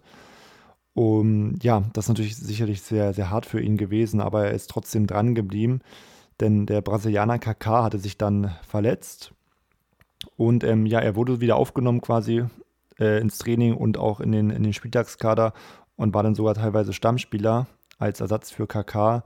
Trotzdem musste er dann nach Ablauf der Saison Real Madrid verlassen. Immerhin äh, hatte er dann 58 Ligapartien für die Madrilen absolviert, in denen er elf Treffer markierte, aber tatsächlich nur fünfmal über die gesamte Spielzeit auf dem Platz stand. Das ist dann doch eher wenig. Ja, und ihn äh, verschlug es dann kurz vor knapp ähm, vor dem Abschluss der Transferperiode am 31. August 2010 in die Premier League zu den Tottenham Hotspurs. Und da äh, lief es dann auf jeden Fall deutlich besser. Er etablierte sich da als, als Führungsspieler und auch als Spielmacher und war sogar ja erfolgreichster Torschütze und Topscorer des Clubs. Aber ähm, ja, das sollte leider nur eine Saison soweit halten, denn danach war er dann doch eher Ergänzungsspieler und ähm, kam aber auch in der Premier League immerhin auf 63 Spiele. Und dann, ja, war es dann auch soweit, zwei Jahre später schon wieder, 2012, auch am 31. August, wechselte er zurück zum Hamburger SV für, für 13 Millionen. Ähm, generell so eine Rückkehraktion, da haben wir auch schon mal drüber gesprochen, gibt es immer so ein Für und Wider. Meistens geht es dann doch nicht so ganz so gut. Wie, wie würdest du die äh, Rückkehr von Raphael van der Vaart zum HSV äh, bewerten? Hat sich das für, für beide Seiten gelohnt? Ja, ich sage mal, am Ende konnte er den Verein in dieser Zeit auf jeden Fall nicht stabilisieren. Hat auf jeden Fall auch hier wieder eine ganz gute Leistung gebracht. Also kannst du gleich nochmal darauf eingehen, hat auf jeden Fall ähm, Tore geschossen und auch Vorlagen gegeben. Also ich glaube, er war aus dem, in der Zeit bei dem HSV-Kader, der ja auch mit namhaften Spielern besetzt war, wenigstens einer der wenigen, die irgendwie auf ihrem Niveau spielen konnten. Man hat auf jeden Fall, finde ich, damals krass gemerkt, ähm, wie schnell dann so ein bisschen ähm, sein Können irgendwie auf der Strecke geblieben ist. Es hat vielleicht auch gewisse Altersgründe, aber ja, irgendwie hat, hat er da ähm, es nicht mehr geschafft, an dieser Leistung, die er dann damals äh, in der Bundesliga zuletzt aufgelegt hatte, anzuknüpfen. Und ähm, so dass ich sagen würde, ich finde den Transfer nachvollziehbar und zu dem Zeitpunkt, wo er geschah, auch absolut richtig, aber trotzdem vielleicht für das, was er am Ende geleistet hat, oder das heißt vielleicht sogar, finde ich ihn definitiv auch zu teuer. Also abgesehen von mhm. den 13 Millionen Ablösesumme wird auch, glaube ich, ein ganz gutes, üppiges Gehalt dabei rumgekommen sein. Wahrscheinlich war er sogar bestbezahlter Spieler, das kann ich jetzt alles nur mutmaßen, aber ja. ich glaube, da äh, kam am Ende dann nicht das bei raus, was man sich beim HSV versprochen hat. Ja, du hast es an sich auf jeden Fall gut beschrieben. Am Anfang, auch nach der Rückkehr, lief es eigentlich ganz gut. Er hat da äh, auch für, für viele Tore und, und Vorlagen äh, gesorgt in der, ähm, ja, in der, in der Saison, als er kam. Aber dann ja, war ja so ein bisschen, wurde er bezeichnet als Symbolfigur des Niedergangs, denn der Hamburg hat immer viel Geld für vielleicht zu alte Spieler, zu schlechte Spieler äh, auch ausgegeben dann. Und ähm, ja, bei Van der Vaart war es dann so, dass er mit dem Hamburger SV eben ja, in der Relegation spielte gegen Fürth. Da hatten sie die Klasse halten können. Und ähm, danach ging auch die Diskussion los, ob man der Vaart wieder verkaufen sollte. Denn ähm, er galt einem wirklich als in die Jahre gekommen. Aber letztlich blieb er dann doch beim HSV und führte das Team sogar als Kapitän an. Und im Jahr darauf ging es dann in die Relegation gegen den KSC, wo er auch seine letzten Spiele für den HSV äh, bestreiten sollte. Und da gibt es ja noch diese legendäre Szene ähm, ganz am Ende der Relegation, der, der berühmte Freistoß von Marcelo Diaz, äh, als er dazu Raphael van der Vaart gesagt hat, ähm, Tomorrow, my friend. Und äh, wer weiß, wo der HSV stehen würde, hätte Van der Vaart den Freischuss geschossen. Vielleicht hätte er ihn auch reingemacht. Vielleicht hätte er ihn äh, drüber gesetzt und sie wären damals schon abgestiegen. Aber da ist er auf jeden Fall auch den Hamburg-Fans noch in Erinnerung geblieben. Irgendwie trotzdem krass, dass er den beide hergegeben hat. Also in der Situation, glaube ich, wenn ich in seiner ja. Position mit seinem Standing und seiner Erfahrung gewesen wäre, hätte ich das, glaube ich, nicht mit mir machen lassen. Von daher, ähm, egal wie es ausgegangen wäre, hätte, wenn und da war, aber ich finde trotzdem, muss man ihm das trotzdem auch ja, jetzt groß anrechnen, vielleicht nicht, aber zumindest ähm, zugute halten, dass er da dann auch an Diaz den Ball abgegeben hat. Weil das ist ja ähm, schon, war ja damals auch ein Freistoßexperte gewesen. Mhm. Ähm, nicht ganz selbstverständlich. Da, da gebe ich dir recht. Ja, und äh, Van der Vaart ähm, sollte es dann wieder in die Primera Division ziehen. Ähm, er schloss sich Betis Sevilla an. Da äh, ja, kam er aber auch nicht so richtig zum, zum Zuge. In der Saison 2015, 2016 standen da nur sieben Einsätze. Ähm, da habe ich aber einen, Fun Fact herausgefunden, denn äh, ja, Van Vaart hatte da eine sehr bizarre Klausel in seinem Vertrag nach Angaben von ähm, ja, einer, einer, einer Homepage, äh, Siverse.com nennt die sich, bekam der Niederländer damals wohl 1,6 Millionen Euro als eine Art Bonus, wenn er auf das Tragen roter Fußballschuhe verzichtete. Dem Bericht zufolge sei der Grund für die teure Klausel nämlich die Rivali Rivalität zum Stadtrivalen FC Sevilla, die ja mit, mit der roten Farbe assoziiert äh, wären gewesen. Von daher hat er dann nochmal, wenn der Bericht denn stimmt, dann nochmal einiges an zusätzlichem Geld bekommen, obwohl ich die Klausel schon sehr für sehr fragwürdig halte. Und so langsam kommen wir dann auch schon zu seinem Karriereende. Ähm, er wechselte dann nochmal 2016 in die dänische Liga zum FC Midtjylland. Und ähm, der Grund war eigentlich so ein bisschen die Nähe zum, zum Wohnsitz seiner neuen Lebenspartnerin, mit der er auch heute noch zusammen ist, mit äh, Estevana Pollmann, die äh, in Esbjerg wohnte. Und ähm, er sicherte sich sogar mit dem FC Midtjylland dann die dänische Meisterschaft und wechselte dann auch zum Ligakonkurrenten zum Esbjerg FB, wo seine Frau, wie gesagt, äh, wohnt. Und ja, dort verkündete er dann im November 2018 nach diversen Verletzungen dann auch das, das sofortige Ende seiner Karriere. Und ja, heutzutage ist er auch äh, Trainer bei Esbjerg, wurde da Anfang August 2001 äh, Co-Trainer. 2001. Und äh, 2021. Entschuldigung. Äh, ich wollte nur gucken, ob du noch auffasst, Willi. Aber das machst du anscheinend. Und ähm, jetzt seit einigen Wochen, tatsächlich seit 9. 9. März 2022, ist er dort äh, Interimstrainer. Und ich weiß nicht, ob du es mitbekommen hast. Ähm, es gab da ja sogar einen Eklat im, im Heimdebüt von Van der Vaart. Hast du das mitbekommen zufällig? Nee, habe ich äh, komplett verpasst. Was war da los? Okay, also es gab äh, Fanausschreitungen beim Zweitligaspiel gegen äh, Lyngby BK. Und zwar gab es da einige Anhänger, die da Feuerwerkskörper auf den Platz geworfen haben. Und ja, das Spiel wurde dann abgebrochen und 3 zu 0 für den Gegner gewertet. Also kein guter Einstand für Van der Vaart. Ansonsten, äh, was man noch mit ihm verbinden ähm, kann oder, oder vielleicht sollte, ähm, 2019 hatte er vor gut 30.000 Zuschauern im Volksparkstadion ein Abschied, Abschiedsspiel. Hatte ich mir sogar damals angeschaut, kann ich mich noch erinnern, lief im, im Norddeutschen Rundfunk, äh, waren viele bekannte HSV-Spieler natürlich dabei, aber auch einige Prominente, wie äh, Kristall zum Beispiel.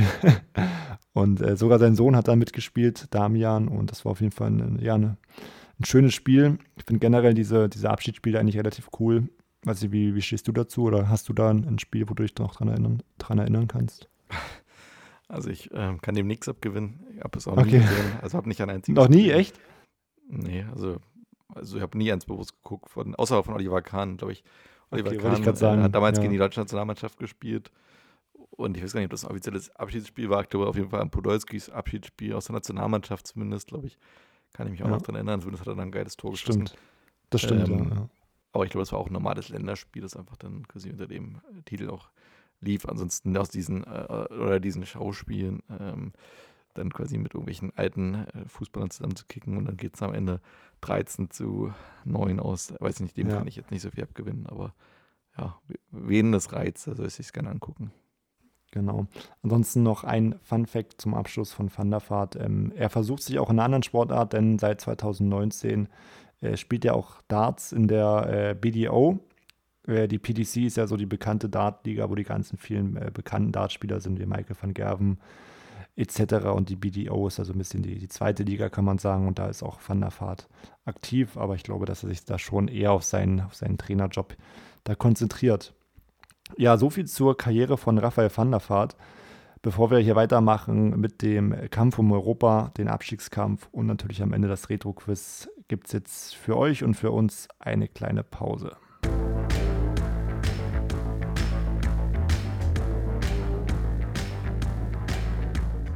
Tja, wenn der Oliver beim Oliver, Oliver Bierhoff schaut Oliver Kahn zu, der patzt, scheint noch eine spannende Angelegenheit zu werden. Über Bierhoff, der diese Woche Jens Lehmann nach dem Sieg in der Champions League, obwohl fast unbeschäftigt, heftigst gelobt hatte. Auch das irritiert den FC Bayern. Wenn ich in dem Tor gestanden hätte gegen Ju- Juve, hätte ich wahrscheinlich auch die Note 1 gekriegt. Also wir, wir fangen hier eine Diskussion an, die all, allmählich äh, grotesk wird und die Ergebnisse, die erleben wir jetzt. Knappe Viertelstunde vorbei in München, aber vom so gut wie Meister ist noch nicht viel zu sehen. Im Gegenteil. Köln kommt mit Scherz auf Podolski gegen Sanyol. Und da ist der Scherz frei und Vollmer. Tor für den ersten FC Köln. Scherz. Und zwar keiner im April. Er soll der Torschütze sein. Aber was ist da eigentlich mit Kahn los? Der die Flanke unterfliegt, unglücklich aus Sicht des Nationalkeepers, der Ball aber eindeutig nicht vollständig hinter der Linie. Was los? Der direkte Gegentor. Köln mit Cabanas. Mit Matip nicht angegriffen, die Bayern nach vorne orientiert. Viel Platz, Streit, auch unbedrängt. Streit und drin! Albert Streit in seinem 50. Bundesligaspiel. Köln führt zum zweiten Mal. Streit seit Wochen blendend aufgelegt. Kahn kann das von sich in diesen Minuten nicht behaupten. Ein gezeichneter Oliver Kahn. Schlimme 45 Minuten. Belastet ihn die Nummer 1 Diskussion doch mehr als er zugibt. Die Aussagen des Nationalmannschaftsmanagers während der Woche haben zur Sicherheit nicht beigetragen. Zweite Hälfte. Nächster Aufreger. Kahn kommt nicht zurück. Rensing geht ins Bayern-Tor. Vierter Saisoneinsatz. Ich setze mich auch zu arg unter Druck. Vielleicht muss ich in Zukunft einfach äh, mehr auf meinen Körper hören und auch wirklich nur noch dann äh, spielen, wenn ich tausendprozentig fit bin. Als auf dem Rasen die 75. Minute anbrach, machte er sich auf den Weg nach Hause. Bei welchem? Beim ersten Tor? ersten Tor, ja. Ja, was will er denn aus drei Meter? Was, äh, ist er jetzt dafür auch schon schuld? Flanke, nicht? Na, bitteschön. Beim ersten Gegentreffer kann ich gar nichts machen. Äh, denn er flankt vom 16 Meter Raum über mich drüber. Ich muss ja im kurzen Eck stehen. Ich kann ja nicht äh, mich ins lange Eck stellen. Eins, zwei, drei, die Kiste ist frei. Also Weil, wenn einer im, im gegnerischen Straf, äh, Stadion wie, wie bei dem zweiten Tor so ganz frei mal draufballern kann, ohne dass ihn einer daran hindert, das ist ja auch nicht gerade das, was man sich unter einer Meisterleistung vorstellt. Äh, zweite Gegentor ist klar, das sieht natürlich schlecht aus. Das muss ich auf meine Kappe nehmen. Scheiß Ding. Meinetwegen können es mir noch, äh, was weiß ich, wie viele Knüppel zwischen die Beine werfen. Ich werde mich von meinem Weg nicht abbringen lassen und äh, lasse mir schon gar nicht von außen jetzt diese für mich sehr, sehr starke Saison jetzt irgendwie zerreden, kaputtreden oder mich jetzt hier irgendwie äh, zu überkritisieren. Ist heute eine Entscheidung gefallen, wer bei der Weltmeisterschaft für Deutschland im Tor spielen wird? Es wäre schlimm genug, wenn, das, äh, wenn solche Dinge hier entscheidend äh, wären, denn ich glaube, genau das, was wir jetzt hier erleben, ist, ist die Konsequenz dessen, was wir seit einem Dreivierteljahr erleben. Und ich bin der Meinung, äh, das hätte man sich längst ersparen müssen. Und äh, am Ende wird es so sein, dass er wahrscheinlich gar kein Torwart hat. Aber muss man von Oliver Kahn, der ja ständig unter Beobachtung ist, nicht erwarten können, wenn er Schmerzen hat, letzte Woche eingeklemmter Nerv, äh, heute geprellte Rippe, dass er dann sagt, ich traue es mir nicht zu? Na, das kann man nicht erwarten. Wenn ein, ein, ein, junger Mann ehrgeizig ist und immer alles geben will, dann, dann, dann, dann äh, geht man eben im Zweifelsfall rein, und, äh, obwohl es vielleicht falsch ist. Und das spricht für ihn, dass er sich immer wieder stellt und nicht kneift und mit der kleinsten Kleinigkeit draußen bleibt. Also das, ich finde das eher positiv als negativ. Aber er wird sich damit in der Öffentlichkeit heute keinen Gefallen getan haben, oder? Das ist so, aber ich finde es schlimm, dass es so, äh, dass wir diese ganze äh, Jagd äh, auf diesen Posten, die, die, die, die, die treibt solche Blüten wie, wie eben diese Dinge heute. Weil es ist doch ein Unterschied, ob ich jetzt als deutscher Nationalspieler hier in Deutschland das Tor hüte oder ob ich das in England oder sonst wo bin. Denn da ist die Bedeutung halt eine ganz andere von jeder Aktion, von jedem Fehler wie hier. Insofern äh, glaube ich, äh, muss er dann ganz klar erkennen, dass das äh, ein ungleicher Wettbewerb schon immer war und vor allem jetzt zum Schluss geworden ist. Also da hat er meinen allerhöchsten Respekt. dieser Druck, der auf ihn jetzt gemacht wird, als äh, Nummer eins, der zum Beispiel bei der Weltmeisterschaft 2002 Deutschland ja erst ins Finale gebracht hat durch seine Leistung, dieser Druck, den er aushalten muss, ich glaube nicht, dass das äh, viele Spieler bisher so geschafft hätten wie er. Felix Magath, wie schätzen Sie das Ganze ein? Sollte wirklich äh, Oliver Kahn nur die Nummer zwei sein bei dieser Weltmeisterschaft? Glauben Sie, dass er das macht?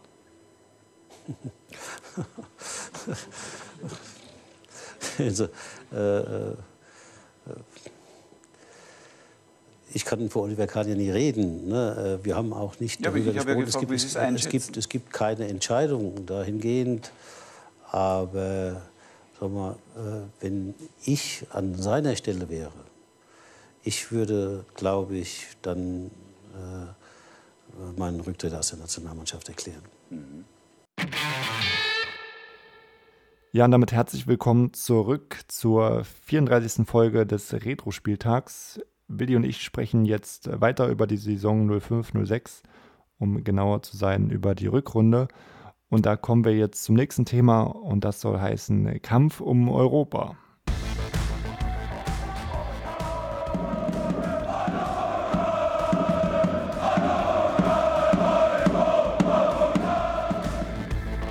Der Traum von Europa.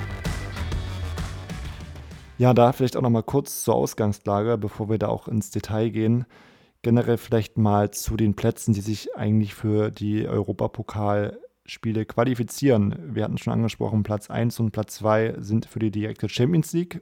Die haben wir schon abgehandelt. Es ging zu den Bayern und zu Werder Bremen. Platz 3, die Champions League-Qualifikation, ging zum Hamburger SV. Das heißt, wir haben noch offen Platz 4 und Platz 5 für den UEFA Cup und damals noch Platz 6 für den UI Cup.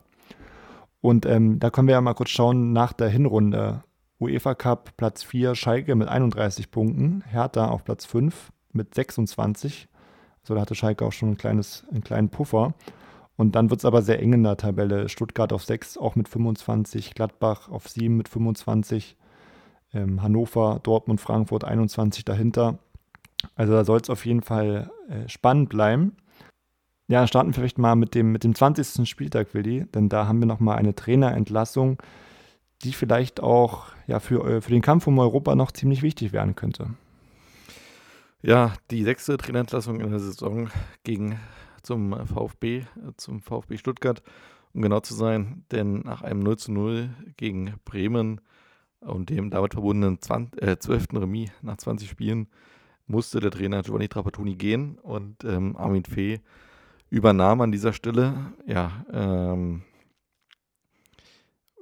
ich glaube damals irgendwie dann doch folgerichtig, äh, dennoch irgendwie dann der Zeitpunkt irgendwie überraschend, gerade kurz nach Rückrundenauftakt und dann in 0 zu 0 gegen den Tabellen dritten, finde ich dann doch ein bisschen überraschend, aber ähm, der VfB hatte einfach Konsequenzen draus gezogen, weil man halt die Teilnahme am Europapokal als gefährdet ansah. Immerhin lag man in der Zwischenzeit nur noch auf Platz 7, ähm, aber halt auch nur zwei Punkte hinter Rang 5. Das war also noch alles drin, aber man hat es gemacht und ähm, wir werden gleich sehen, ob sich das gelohnt hat. Am 21. Spieltag gab es dann ein ganz besonderes Spiel. Ich weiß nicht, Flori, du äh, sagst das Thema Scorigami was aus, dem, aus der Football-Szene, NFL? Äh, in der NFL kenne ich das ja. ja. Wenn du das jetzt auf die Bundesliga ähm, spiegeln genau. willst, da tatsächlich noch nicht. nee, gibt es natürlich in der Bundesliga nicht, aber in der NFL gibt es quasi die Theorie, dass ja, da gibt es ja ganz viele verschiedene Ergebnisse, dass ähm, bis heute noch nicht jedes Ergebnis, das möglich ist, halt quasi äh, zustande gekommen ist. Und ähm, in der Bundesliga gab es an diesen Spieltagen 7 zu 4. Ich weiß nicht, wie oft es in der Bundesliga-Historie 7 zu 4 gab. Ich kann mich an kein anderes erinnern, aber es gab vielleicht noch das eine oder andere. Aber 7 zu 4 gewann der FC Schalke 04 gegen den Tabellen 10. aus Leverkusen. Bereits nach 34 Minuten führte Schalke hier mit 3 zu 0. Ähm, am Ende, kurz vor der Halbzeit, schoss André Voronin noch das 3 zu 1 und äh, dann kurz nach der Halbzeit erzielte Berbatov sogar das 3 zu 2. Aber Schalke erhöhte nochmal auf 4 bzw. 5 zu 2. Währenddessen dann Leverkusen in der 64. und 71. Minute auf 5 zu 4 wieder verkürzen konnte. Aber trotz äh, dieser Schrecksekunden ähm, brachte der Schalke dann doch noch ganz souverän nach Hause und erzielte durch Lincoln und äh, Gerard Asamoah 6 bzw. 7 zu 4, also 11 Tore in einem Spiel. Hat man auch nicht so oft ja. gesehen. Das stimmt, also an sich, so ein 7 zu 4 kann ich mich natürlich auch nicht dran erinnern. In der, in der jüngeren Vergangenheit kann natürlich sein, dass es das mal in den 70er oder 80er Jahren gab, aber generell glaube ich, die, die Zuschauer da im Stadion, die haben da auf jeden Fall ein, ein Fußballfest erlebt und generell glaube ich, dieses 7 zu 4 ist schon noch ein Spiel, wo man sich auch noch äh, daran erinnert und in jedem Rückblick zur Bundesliga irgendwo das mal Erwähnung findet. Ansonsten noch mal ein Wort zu Stuttgart. Du hast es angesprochen, Armin Fee hat übernommen. Da ja, misslingt leider der, das Debüt von ihm, denn sie verlieren 2 zu 1 in Bielefeld. Und ähm, ja, da wird sich dann zeigen, ob der Trainerwechsel da richtig war oder ob er auch zum richtigen Zeitpunkt kam. Bei Schalke lief es dann immer besser, auch am, am, Spieltag danach, am 22. Spieltag, ähm, haben sie gegen Hertha gewonnen, also Platz 5 gegen Platz 4 mit 2 zu 1. Und damit ja, scheint Schalke zumindest schon mal den UEFA Cup sicher zu haben, denn nach 22 Spieltagen steht man mit 42 Punkten auf Rang 4 und schielt da eher nach oben. Dahinter folgen dann Hannover, Stuttgart, Hertha und Gladbach, allesamt mit 30 Punkten. Auch Dortmund mit 29 dahinter, Leverkusen mit 28 sind dann noch in, in Reichweite. Das heißt, da haben wir sicherlich bis kurz vor Schluss einen spannenden Kampf um Platz 5. Und äh, Willi, das sollte auf jeden Fall in den nächsten Spieltagen auch so weitergehen, dass es da auf jeden Fall spannend bleibt. Korrekt, denn hier gab es dann einige direkte Duelle, unter anderem zum Beispiel Stuttgart gegen Dortmund. Da gab es so 0 zu 0, ähm, sodass ja hier ein bisschen die Mannschaften von weiter hinten, die nützlicher sein konnten. Bielefeld schlug unter anderem Leverkusen und schloss damit ein bisschen auf auf die oberen Plätze. Ähm, Hertha BSC, die in der Zwischenzeit sogar dann mal, auf, also nach 25 Spielen sogar auch nur auf Rang 10 lagen, gewonnen, gewannen 13-0 in Bremen.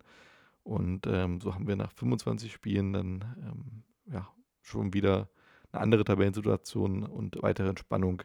Denn jetzt ist sogar Bielefeld mit dran und wir haben jetzt insgesamt sieben Mannschaften innerhalb von fünf Punkten. Und es ähm, scheint sich wirklich erst am Saisonende herauszustellen, wer wirklich da den besten Endsport hat. Genau, du hast es auch gerade angesprochen, die Hertha zwischenzeitlich auf Platz 10.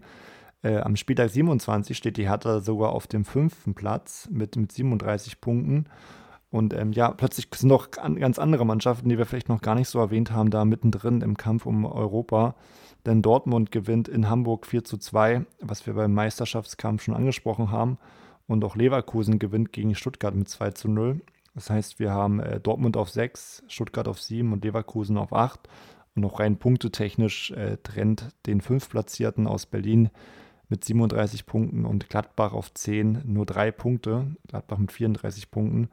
Das heißt, da werden sicherlich auch die, die engen Duelle da entscheidend sein. Und ein enges Duell haben wir auch am 29. Spieltag zwischen Platz 7 und Platz 6. Dortmund gegen Leverkusen. Das konnte Leverkusen äh, für sich entscheiden und damit ähm, da zumindest Platz 6 erstmal vor den Dortmundern verteidigen. Und auch die Hertha macht da einen großen Schritt Richtung UEFA Cup, denn sie gewinnen in Kaiserslautern mit 2 zu 0 und haben dann nach 29 Spieltagen auf Leverkusen zwei Punkte Vorsprung und auf Platz 7 auf die Stuttgarter vier Punkte. Von daher ähm, sieht es zumindest für den UEFA Cup oder für den UI Cup für die Hertha sehr gut aus, äh, sollte man meinen. Ja, am 32. Spieltag ist es dann ähm, so weit, denn hier gibt es ein ganz berühmt-berüchtigtes Sechs-Punkte-Spiel in Berlin im Olympiastadion vor gerade einmal 51.000 Zuschauern. Spielt Hertha gegen Leverkusen auf Rang 5. Platz 5 gegen Platz 6, sollte man meinen, ist eine enge Kiste, aber hier hat Leverkusen ja quasi seine Ambition unterstrichen und den fünften Platz so gut wie gesichert, denn man gewinnt 5 zu 1 gegen Hertha BSC. Dank der Tore von Berbatov, Ruan, Carsten Ramelow und Bernd Schneider ja, ist man dann da erfolgreich gewesen und ähm, schafft es dann auch endgültig am 33. Spieltag durch ein 2 zu 2 gegen Nürnberg diesen Platz zu untermauern, sodass es dann am Ende nur noch um Platz 6 geht. Und währenddessen wir hier gerade ganz viele Namen von Mannschaften bis Platz 10 vorlasen, sind dann nur noch zwei Spiel Mannschaften in der Verlosung mit drin. Das sind Dortmund und Hertha. Dortmund muss beim Meister antreten und Hertha ähm, gegen die in der Rückrunde sehr starken Nürnberger. Hertha verliert 2 zu 1 in Nürnberg, sodass Dortmund alles in der eigenen Hand hätte. Aber gegen den Meister ist es halt nun mal schwer und da kommt man nicht über einen 3 zu 3 hinaus sodass am Ende dann die Tabelle nach, also die obere Tabellenhälfte nach 34 Spieltagen wie folgt aussieht. Schalke, wie angesprochen, auf Rang 4, Leverkusen auf 5, Hertha auf 6, Dortmund auf 7, Nürnberg auf 8 und Stuttgart auf 9. Das heißt, Mannschaften, die wir zwischendurch dabei hatten, wie Hannover, wie Gladbach, wie Bielefeld, sind dann alle weiter runtergesackt. Genau, und damit auch nochmal abschließend zu sagen, Schalke und Leverkusen dann in den UEFA Cup und die Hertha in den UI Cup. Ähm, wie du schon gesagt hast, auf einmal haben wir da auch Nürnberg mit oben dran, die da auf Rang 8 die Saison beenden, auch nur mit vier Punkten auf die Hertha auf den UI Cup. Und über Nürnberg können wir auch einmal kurz sprechen, denn die hatten in der Rückrunde wirklich überragend gespielt. Ja, und da war wirklich ein, ein Macher für den Erfolg in der Rückrunde, kann man sagen, Hans Meyer, damals noch 63 Jahre, der nach zwölf Spieltagen die Nürnberger übernahm damals auf Platz 18 mit nur sechs Punkten, also ja eher wirklich im Abstiegskampf zu finden, sammelte man dann sogar bis zur, bis zur Winterpause äh, weitere acht Punkte und stand dann immerhin auf Platz 15. Und in der Rückrunde dann Nürnberg natürlich nochmal äh, deutlich verbessert, auch dank Hans Meyer. In der Rückrunden am Ende sogar, in der Rückrundentabelle am Ende sogar auf Platz 4 mit 30 Punkten. Nur vier Punkte hinter Bremen, die ja die beste Rückrunde gespielt hat mit 34 Punkten. Das sollte am Ende, wie gesagt, für einen starken achten Platz reichen. Und ähm, generell finde ich, der, der Nürnberger Kader sind da schon einige Spieler dabei, die, die wirklich Nürnberger Ikonen sind. Auch im Tor beispielsweise Raphael Schäfer, äh, auch im Sturm eben der auch von dir vorhin schon genannte Marek Mintal, aber auch ein Robert Wittek zum Beispiel, der so ein bisschen immer im Schatten vielleicht von Marek Mintal war, hat damals eine sehr gute Saison gespielt und da äh, 16 Tore erzielt. Und was man auch häufig vergisst, ist vielleicht auch der, ähm, ja, das damalige Talent, kann man sagen, Stefan Kiesling. Wahrscheinlich verbindet man den eher mit Leverkusen, ähm, kommt, kam von Nürnberg und hat da auch in der Saison zehn Tore erzielt. Von daher muss ich sagen, äh, Respekt an Hans Meyer und an Nürnberg für diese starke Rückrunde, oder? Ja, definitiv. Ähm, war nicht so zu erwarten, aber es war damals auch die Zeit, wo der Nürnberg auf einmal so ein bisschen im Aufwind war und auch gerade unter Hans Meyer einen ganz beachtlichen Fußball gespielt hat, der ja später auch mit einem DFB-Pokal-Saison, äh, DFB-Pokal-Sieg in der darauffolgenden Saison gekrönt werden soll, ähm, sodass sie das eigentlich dann schon damals in der Vorsaison angebahnt hat, also 2005, 2006 war die Zeit, wo der Nürnberg ähm, so ein bisschen im Trend war und ähm, man sogar glauben konnte, dass man so ein bisschen den Fahrstuhlstatus ablegen konnte. Ja, aus heutigen Sicht wissen wir, dass das nicht wirklich passiert ist, aber ähm, damals hat man auf jeden Fall einen sehr guten Fußball gespielt oder zumindest für ihre Verhältnisse einen sehr rational mhm. erfolgreichen Fußball. Ich glaube auch die, die Rückrunde damals kam halt auch zum genau richtigen Zeitpunkt vor der, vor der WM. Und ähm, Nürnberg war ja auch WM-Standort. Und ich glaube, dass das natürlich auch nochmal für, für gute Stimmung sorgt, dann auch in der Stadt, wenn es auch beim Verein gut läuft. Ähm, ich weiß nicht, warst du schon mal äh, in Nürnberg im Stadion, Willi? Nee, ich war schon in Nürnberg, aber nie beim Fußball. Also schon oft dran vorbeigefahren. Man kennt auch auf der A9 dann die Leuchtschilder, wenn dann Spieltag ist. Meistens immer dann im Weg zum Winterurlaub oder mal eher auf dem Rückweg dann vom Winterurlaub äh, habe ich schon öfter dann eine Träne nachgeweint, dass ich jetzt nicht da dem Schild ähm, Stadion und dann irgendwie meistens noch steht der, das Team dahinter, irgendwie Nürnberg gegen Bochum folgen konnte. Hätte ich gerne gemacht, aber habe es nie geschafft, vorbeizufahren. Ähm, vielleicht klappt es irgendwann mal, wenn die wieder in der ersten Liga sind. Ja, weil ich wundere mich immer so, also Nürnberg ist dann auch eines der wenigen Stadien, auch mit einer Laufbahn. Und ähm, wie gesagt, ich glaube, das hatten wir auch schon mal besprochen. Ich bin jetzt auch nicht so ein großer Fan von der Laufbahn im Fußballstadion. Ich kann mir, also könnte mir vorstellen, wenn es da jetzt nochmal eine WM geben sollte in Deutschland, dass Nürnberg es das schwer, schwer hat, mit, mit, dem, mit dem Stadion da teilnehmen zu dürfen. Ich weiß gar nicht, zur EM 2024 ist Nürnberg, denke ich, auch kein Standort, oder?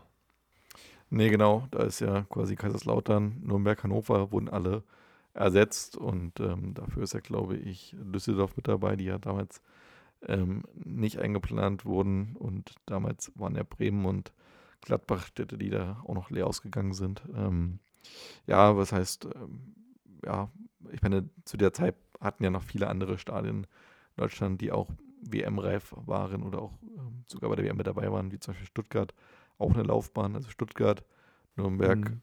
und Hertha, also Berlin, hatten ja allesamt eine Laufbahn bei der WM. War damals also noch ein bisschen weniger ungewöhnlich. Ich habe ja dir schon öfter meine Meinung dazu gesagt. Ich finde es wichtig, dass es in Deutschland solche Stadien gibt, die auch groß genug sind für internationale Leichtathletik-Events oder ja, für andere Sportarten allgemein.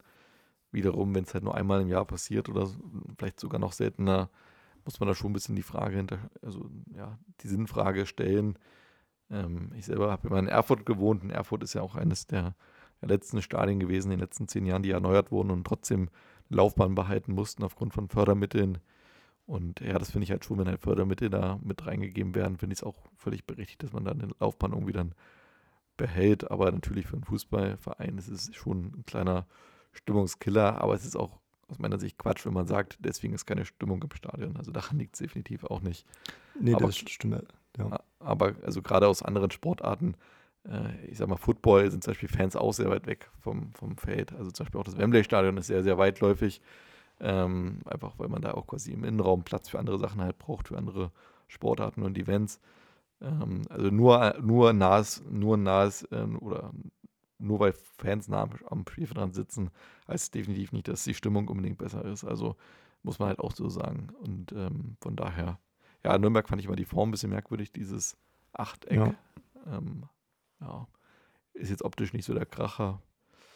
Ja, aber wie gesagt, ich finde, die Laufbahn an sich ist für mich jetzt nicht der übelste Dorn im Auge. Ja, also wenn ich jetzt mal so vergleiche, wenn ich jetzt überlege, okay, hätte ich jetzt Lust auf ein Spiel in Nürnberg, wo ich dann sehr weit weg sitze oder zum Beispiel ein Spiel in Fulham, wo wir ja schon mal waren, wo wir direkt am Spielfeld dran sitzen, da finde ich das eben doch schon als Fan. Ja, es sind doch absolut Äpfel und Birnen miteinander zu vergleichen. Natürlich, das natürlich, das stimmt. Aber ich würde jetzt nicht sagen, Mensch, ich hätte mal richtig Lust, in Nürnberg ins Stadion zu gehen. Da würden mir in Deutschland sicherlich eher noch andere Stadien einfallen. einfallen Aber jetzt mal, jetzt mal mit Verlaub, mit Verlaub. Ja, würdest du lieber ja. in Nürnberg zum Spiel gehen oder lieber in Ingolstadt zum Spiel gehen? Die sind beide nicht weit weg voneinander. Jetzt ja, mal ohne dann, Quatsch. Also jetzt mal ohne Spaß. Dann in, dann in Nürnberg, ja. Ja, eben. Und das ist halt der Punkt, den ich jetzt quasi machen will. Also quasi, es liegt auch mit Sicherheit nicht an der Laufbahn, dass man sich für ein Spiel oder gegen ein Spiel entscheidet. Also ein Stadion äh, quasi verliert auch nicht seinen Charakter, nur weil eine Laufbahn dazwischen ist. Also na klar ist es für einen Fan besser, wenn man ein bisschen besser sieht, aber man kann auch genauso gute Spiele erleben in dem Stadion wie in dem nicht. Und die Stimmung ist doch definitiv jetzt auch in Nürnberg nicht schlechter, weil eine Laufbahn dazwischen ist. Also ich finde, das ist halt zu, zu einfach gesagt, wenn man sagt, mhm. ähm, das ist einfach natürlich eine Parole, wo jeder sagt, na klar, also ein Laufbahn macht das natürlich scheiße, aber es ist halt einfach, finde ich, viel zu einfach, das so rauszusagen oder rauszuposaunen. Und ähm, nur deshalb äh, allein, finde ich, äh, ist das Stadion nicht unbedingt schlechter oder ähm, das Stadion besser halt. Also von daher ähm, finde ich es nachvollziehbar, wenn es halt noch Stadien gibt mit einer Laufbahn. Und davon gibt es ja nicht mehr ja. viele. Ja, also da, da, gebe ich dir recht. Ähm, nur mal jetzt als, als Gegenbeispiel zum Beispiel, wenn ich jetzt sage, okay, ich habe jetzt die Chance, entweder in Nürnberg ins Stadion zu gehen oder in Bochum zum Beispiel. Das sind jetzt zwei Vereine, die bei mir ungefähr auf einem Sympathielevel sind. Würde ich halt zum Beispiel eher sagen, wahrscheinlich Nürnberg, äh, Bochum, sorry. Jetzt habe ich mich ja selber schon verhaspelt, aber ähm, ja, vielleicht Willi, ähm, haben wir ja mal die Möglichkeit, gemeinsam da einen Stadiontrip nach Nürnberg zu machen und dann überzeugen also, ich muss sagen, die, die Nürnberger Fernsehen macht auf jeden Fall eine sehr gute Stimmung. Zumindest was man immer über die, über die optischen und akustischen Elemente im Fernsehen rüberbekommt. Das und, stimmt, ja. Ähm, ja, also. Du hattest ja auch mal Sympathien für Nürnberg so ein bisschen. Ich weiß nicht, ob das noch der Fall ist oder. Ja, ich habe immer noch Sympathien für Nürnberg, weil es halt einfach ein Verein ist, der auch schon viel durchgemacht hat in all der Zeit und immer so ein bisschen, ja, so da, also immer der Underdog war und immer auch, jetzt sag ich mal, kein Verein ist, der auf Papier her, ähm, ich sag mal, super emotional betrachtet wird. Das ist eigentlich auch ein Verein, der vielen Leuten relativ egal ist, so auch wenn er tatsächlich mhm. viel Tradition hat. Deswegen tut mir der Verein manchmal ein bisschen leid, so weil ich gar nicht sagen kann, woher das kommt, dass dieser Verein so identitätlos ist. Also ich finde, für mich zumindest als Außenstehender wirkt Nürnberg immer egaler als, sag ich mhm. mal, ein Verein wie jetzt Bielefeld oder Bochum, die du gerade angesprochen hast. Ähm, und von daher, obwohl dieser Verein ja eine große Historie nachzuweisen hat und auch viele Jahre in der Bundesliga aktiv war, äh, ja, merkt man halt, dass wahrscheinlich, also kann vielleicht auch wirklich daran liegen, dass halt der FC Bayern halt so dominant in diesem Bundesland ist, dass halt irgendwie so Nürnberg dann immer hinten runterfällt, währenddessen halt irgendwie, weiß ich nicht, gut, in Westfalen gibt es auch mit Dortmund und Schalke mhm. größere Vereine, aber ähm, dass man deswegen halt Nürnberg immer dann so ein bisschen halt übersieht auf der Landkarte, weiß ich nicht. Ja. Ja, es gibt auch den Spruch, der Club ist der Depp oder ist ein Depp, weil die ja auch oft im Abstiegskampf immer den Kürzeren gezogen haben und auch viel Pech hatten. Ja, aber das ist ja und mit Bochum und Bielefeld, was jetzt gerade meinte, ja auch ähnlich. Also sie haben ja auch oft Scheiße gebaut. ja, aber ähm, es kann ja sein, dass Nürnberg jetzt auch bald wieder in die Bundesliga zurückkehrt. Also ich, ich würde es mir auf jeden Fall wünschen und dann entsteht vielleicht auch so, so ein kleiner Hype wieder vielleicht um, um Bielefeld zeitweise da ja, war oder jetzt die Saison aber um, um Das Bochum. war ja bei der letzten Bundesliga-Zeit von Nürnberg auch nicht der Fall. Also da haben ja, wir tatsächlich, finde ich, sogar ja. einen akzeptablen Fußball gespielt, der sogar jetzt nicht mal so unbedingt hinten reinmauern war, sondern schon ab und zu mal ein bisschen Ansätze hatte, zumindest Fußball zu spielen. Aber einen Hype habe ich da zumindest als Außenstehender auch nicht wahrgenommen. Damals nicht, da, da hast du recht. Da gab es auf jeden Fall jetzt heutzutage mehr um, um Bielefeld oder auch um Bochum. Aber ähm, ja, wie gesagt, schauen wir es mal, wie es da weitergeht. Um die, um die Klubberer, wie gesagt, ich finde es ja grundsätzlich auch äh, sympathisch und ähm, ich drücke da die Daumen, dass es da vielleicht bald wieder in die Bundesliga geht. Damit ähm, ja, können wir das Thema äh, Europa und Nürnberg dann auch äh, ja, im Endeffekt abschließen generell hat der Nürnberg da wirklich sehr äh, verschiedene Hin- und Rückrunde, in der Hinrunde eher im Abstiegskampf, in der Rückrunde eher äh, ja vielleicht noch fast im Kampf um Europa. Und ähm, ja, Thema Abstiegskampf, das soll jetzt unser Thema sein. Also Abstiegskampf, Jingle ab.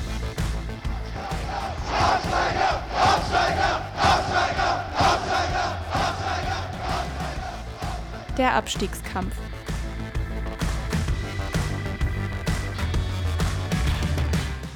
Ja, auch da noch natürlich noch mal kurz zur Ausgangslage. Wie sah es denn da zur Winterpause aus? Da hatten wir Lautern, Duisburg und Köln auf den drei Abstiegsplätzen, jeweils mit zwölf Punkten. Davor dann äh, damals noch im Abstiegskampf, wie angesprochen, Nürnberg mit 14, Mainz mit 16 und wirklich eine enttäuschende Hinrunde haben gespielt Wolfsburg und Leverkusen, die mit 18 und 19 Punkten dann auch mitten im Abstiegskampf sind. Und es sollten auch nach der Winterpause drei neue Trainer anfangen. Und zwar Hans-Peter Latour in Köln, in Duisburg Jürgen Kohler und Klaus Augenthaler in Wolfsburg. Und da kann man auf jeden Fall sagen, der Trainerwechsel in äh, Duisburg hat sich zumindest kurzfristig gelohnt, denn sie haben das Auftaktspiel nach der Winterpause 1 zu 0 gewonnen gegen den VfB Stuttgart. In Köln sah es da leider etwas anders aus. Man verlor in Mainz mit 4 zu 2. Und auch in den äh, darauffolgenden Spielen ähm, ja, konnte Duisburg dann den einen oder anderen Punkt sammeln auch wenn sie da am 19. Spieltag sogar ähm, ja einen Big Point im Abstiegskampf verpasst haben. Nach 2 zu 0 Führung gegen Kaiserslautern stand am Ende da nur ein 2 zu 2, also nur ein Unentschieden. Und ähm, bei Köln scheint der Trainerwechsel da gar keine Früchte zu bringen, denn nach 21 Spieltagen stehen sie auf Platz 18. Und äh, die müssen auf jeden Fall schauen, dass sie da dranbleiben können, denn es sind jetzt mittlerweile drei Punkte Rückstand auf, auf Nürnberg. Und auch die anderen Mannschaften im Keller, äh, die punkten natürlich wie, wie Lautern am nächsten, am nächsten Spieltag oder am übernächsten Spieltag, am 23. Äh, in Mainz für die.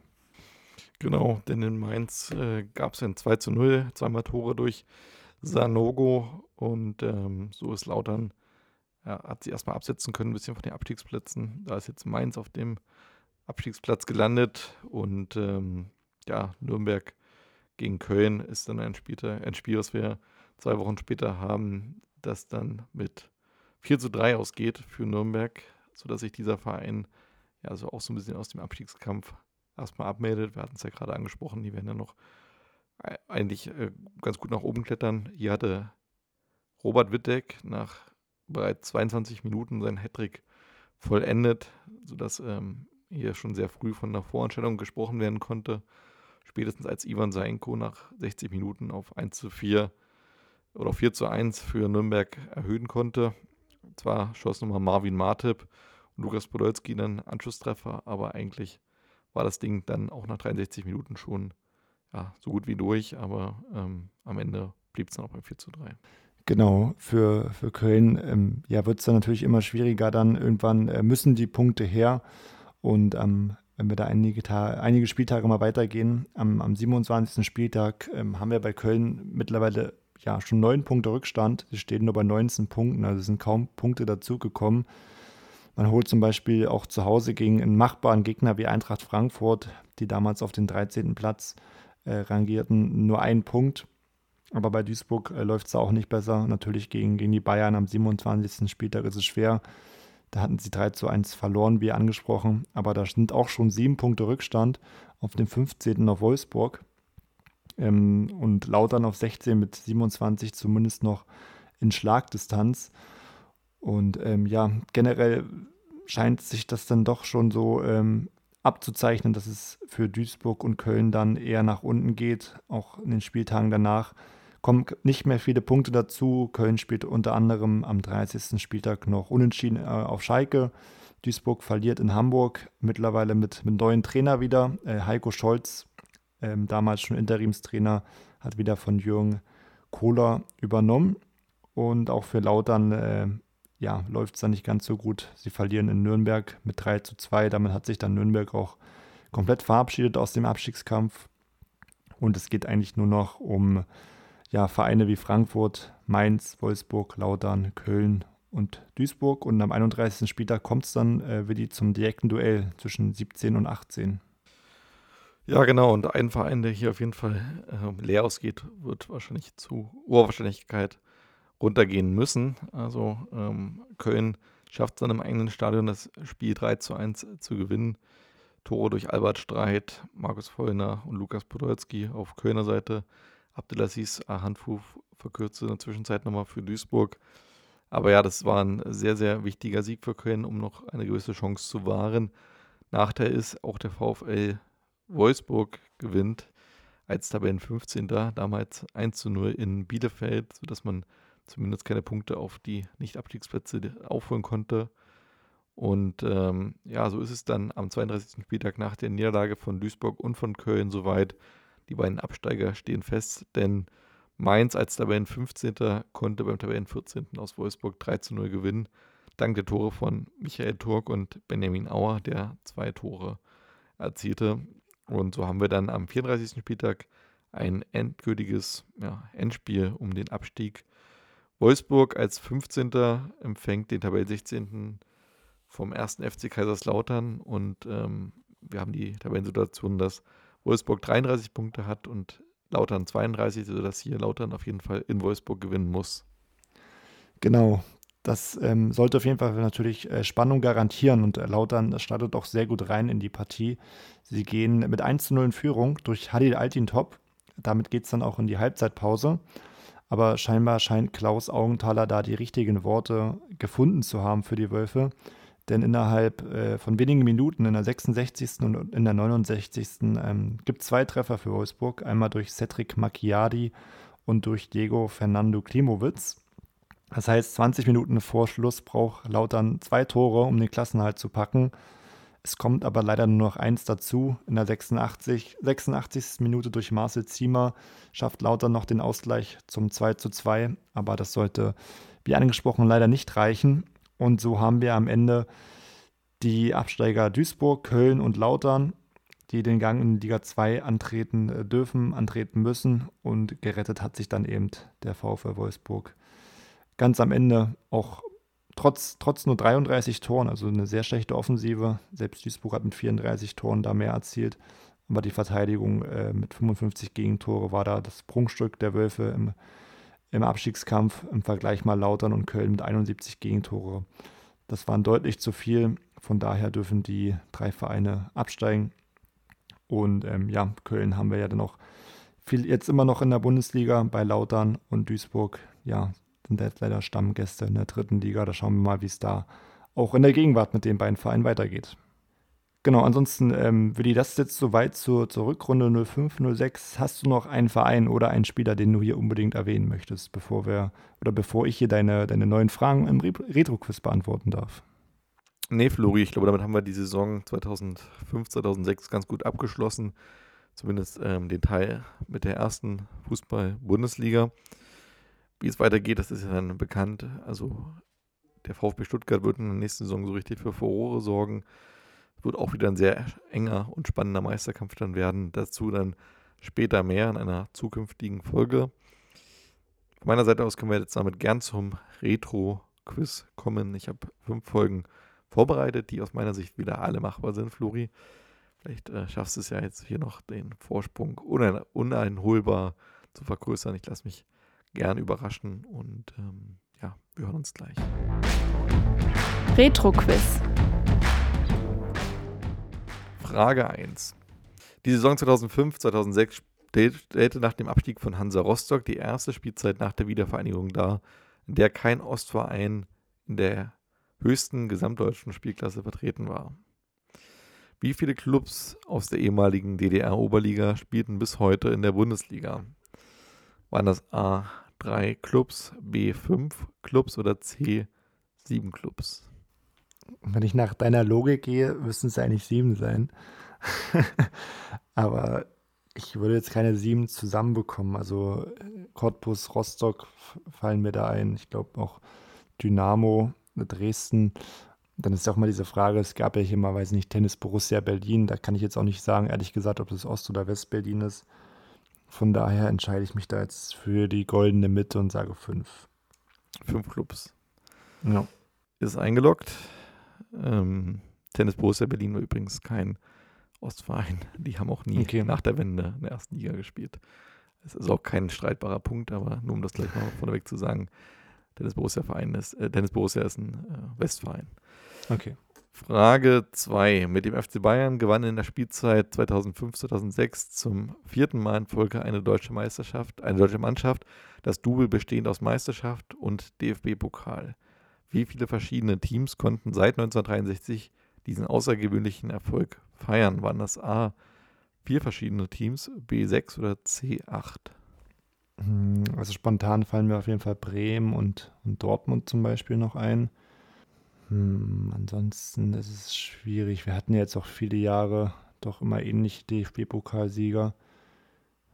Von daher gehe ich jetzt mal nicht mit der goldenen Mitte, sondern sage, es sind vier. Dann kommen wir zu Frage 3. Dass Kevin Kurani am Ende der Spielzeit nicht für die WM nominiert wurde, war aufgrund seiner Formkrise vielleicht folgerichtig, aber trotzdem überraschend. Immerhin war er neben Michael Ballack und Lukas Podolski der erfolgreichste Torschütze im Trikot der Adler unter Teamchef Jürgen Klinsmann. Welche beiden Spieler standen neben dem Stürmer auf Abruf für den DFB-Kader bereit? Waren das A. Frank Fahrenhorst und Andreas Hinkel, B. Lukas Sinkewitz und Mehmet Scholl oder C. Patrick Ovomoyela und Fabian Ernst? Das ist eine gute Frage. Das Problem ist, ich hatte, ich glaube, jeden Spieler als Nutella und Duplo-Sticker. Ja. Anuta und Duplo-Sticker, deswegen. Sie haben auch alle unter Cleanswan gespielt, muss ich dazu sagen. Haben alle. Also B mit Lukas Sinkewitz, das würde ich ausschließen. Ich glaube, der hat unter Klinsmann gespielt, genau, aber das, der war nicht im WM-Kader da auf Abruf. Kannst du die äh, A- und C-Varianten nochmal vorlesen, bitte? A. Frank Fahrenhorst und Andreas Hinkel, B. Lukas Sinkwitz und Mehmet Scholl oder C. Patrick Ovomoyela und Fabian Ernst? Ist schwierig. Ich schwanke zwischen A und C. Ich glaube, Farnhorst und Hinke, zwei Verteidiger, muss jetzt vielleicht nicht unbedingt sein. Deswegen würde ich jetzt mal auf C sagen. Ähm, Fabian Ernst und Patrick Ovomoyela. Okay, ist eingeloggt. So kommen wir zu Frage 4. Am 5. August war Nuri Sahin der erste Bundesligaspieler, der mit 16 Jahren sein Debüt in Deutschlands höchster Spielklasse geben durfte. Mittlerweile steht er mit diesem Aushängeschild nicht mehr allein da. Auf welchem Platz befindet sich der Türke heute im Ranking der jüngsten Bundesligaspieler aller Zeiten? Ist das A auf Rang 2, B auf Rang 4 oder C auf Rang 6? Also Rang 1 ist Yusufa Mukoko. Rang 2 ist dieser eine Spieler von Bayern, ich glaube Wanner oder so, der immer ein paar Minuten gespielt hatte. Das heißt, zwei würde ich schon mal ausschließen. Ansonsten vier und sechs. Ich könnte jetzt keine drei Spieler noch zusammenkriegen, die vor ihm sind. Von daher sage ich vier. Okay, ist eingeloggt und damit kommen wir zur letzten Frage. Trotz überragender 21 Tore von Halli Altintop musste der 1. FC Kaiserslautern den Gang in Liga 2 antreten. Für welchen Verein bestritt der Türke bis heute die meisten Spiele in der Bundesliga? War das A für den 1. FC Kaiserslautern, B für den FC Schalke 04 oder C für den FC Augsburg? Lautern schließe ich da auf jeden Fall aus. Ich glaube, da hat er dann nicht so viele Jahre gespielt, auch nach dem Abstieg. Ich glaube, bei Schalke hatte er echt gute Zeiten, auch mit seinem Bruder, aber ob er da so oft auf dem Feld stand, hm, Augsburgs hat er auch einige Jahre gespielt. Ich glaube, das wird sich alles nicht viel nehmen, aber ich. Ich kann ja sagen, ein Verein sticht auf jeden Fall von den dreien deutlich hervor. Also deutlich jetzt, jetzt auch nicht, aber äh, schon, also schon ein bisschen mehr. Also auf jeden Fall ähm, ist es nicht knapp okay. zwischen Platz 1 und 2. Ja. Ist nicht knapp, okay, gut, das hätte ich eher spekuliert. Ich glaube tatsächlich, es ist Schalke. Sehr gut. Dann hast du deine fünf Fragen beantwortet. Die fünf, ja, die Auflösung der fünf Fragen gibt es dann in der nächsten Folge. Folge 35 machen wir den Wrap-up der Saison, schauen auf die Ergebnisse der deutschen Clubs in den europäischen Wettbewerben, Champions League und UEFA-Pokal. Wir schauen auf den DFB-Pokal noch und natürlich auch wieder auf, was sonst noch geschah, FIFA und die zweite Bundesliga. Weil das gibt es dann in der nächsten Folge. Vielen Dank fürs Zuhören. Und die letzten Worte gehen an meinen Kumpel Florian. Florian ist das Wort. Ich finde erstmal gut, dass wir hier nach ungefähr anderthalb Stunden, ähm, dass ich immer noch dein Kumpel bin, trotz der Diskussion um Nürnberg. Ja, das, das ist ja für mich, bin ich ja auch leidenschaftslos. Ich, äh, ich will ja nur mal eine Lanze brechen für diese Scheißdiskussion, dass es nur an den, äh, an den äh, Laufbahnen liegt, dass äh, keine Stimmung in Stadien ist. Das ist eine Lüge. Sehr gut. Das, Kann ja auch vielleicht ähm, Kritik an Nürnberg sein, dass man da einfach auch äh, sich zu einfach, äh, das zu einfach macht und sagt, daran liegt das. Ja, also wenn, wenn wir hier Nürnberg-Fans in der Community haben, schreibt uns gerne mal bei Instagram oder bei Facebook oder bei Twitter, was ihr dazu sagt. Laufbahn hui oder fui. Ja, Willi, es hat mir wie immer sehr viel Spaß gemacht mit dir. Es war mir ein inneres Blumenpflücken und ich freue mich schon auf die nächste Woche und äh, verabschiede dich und euch. Habt ein schönes Wochenende. Macht's gut.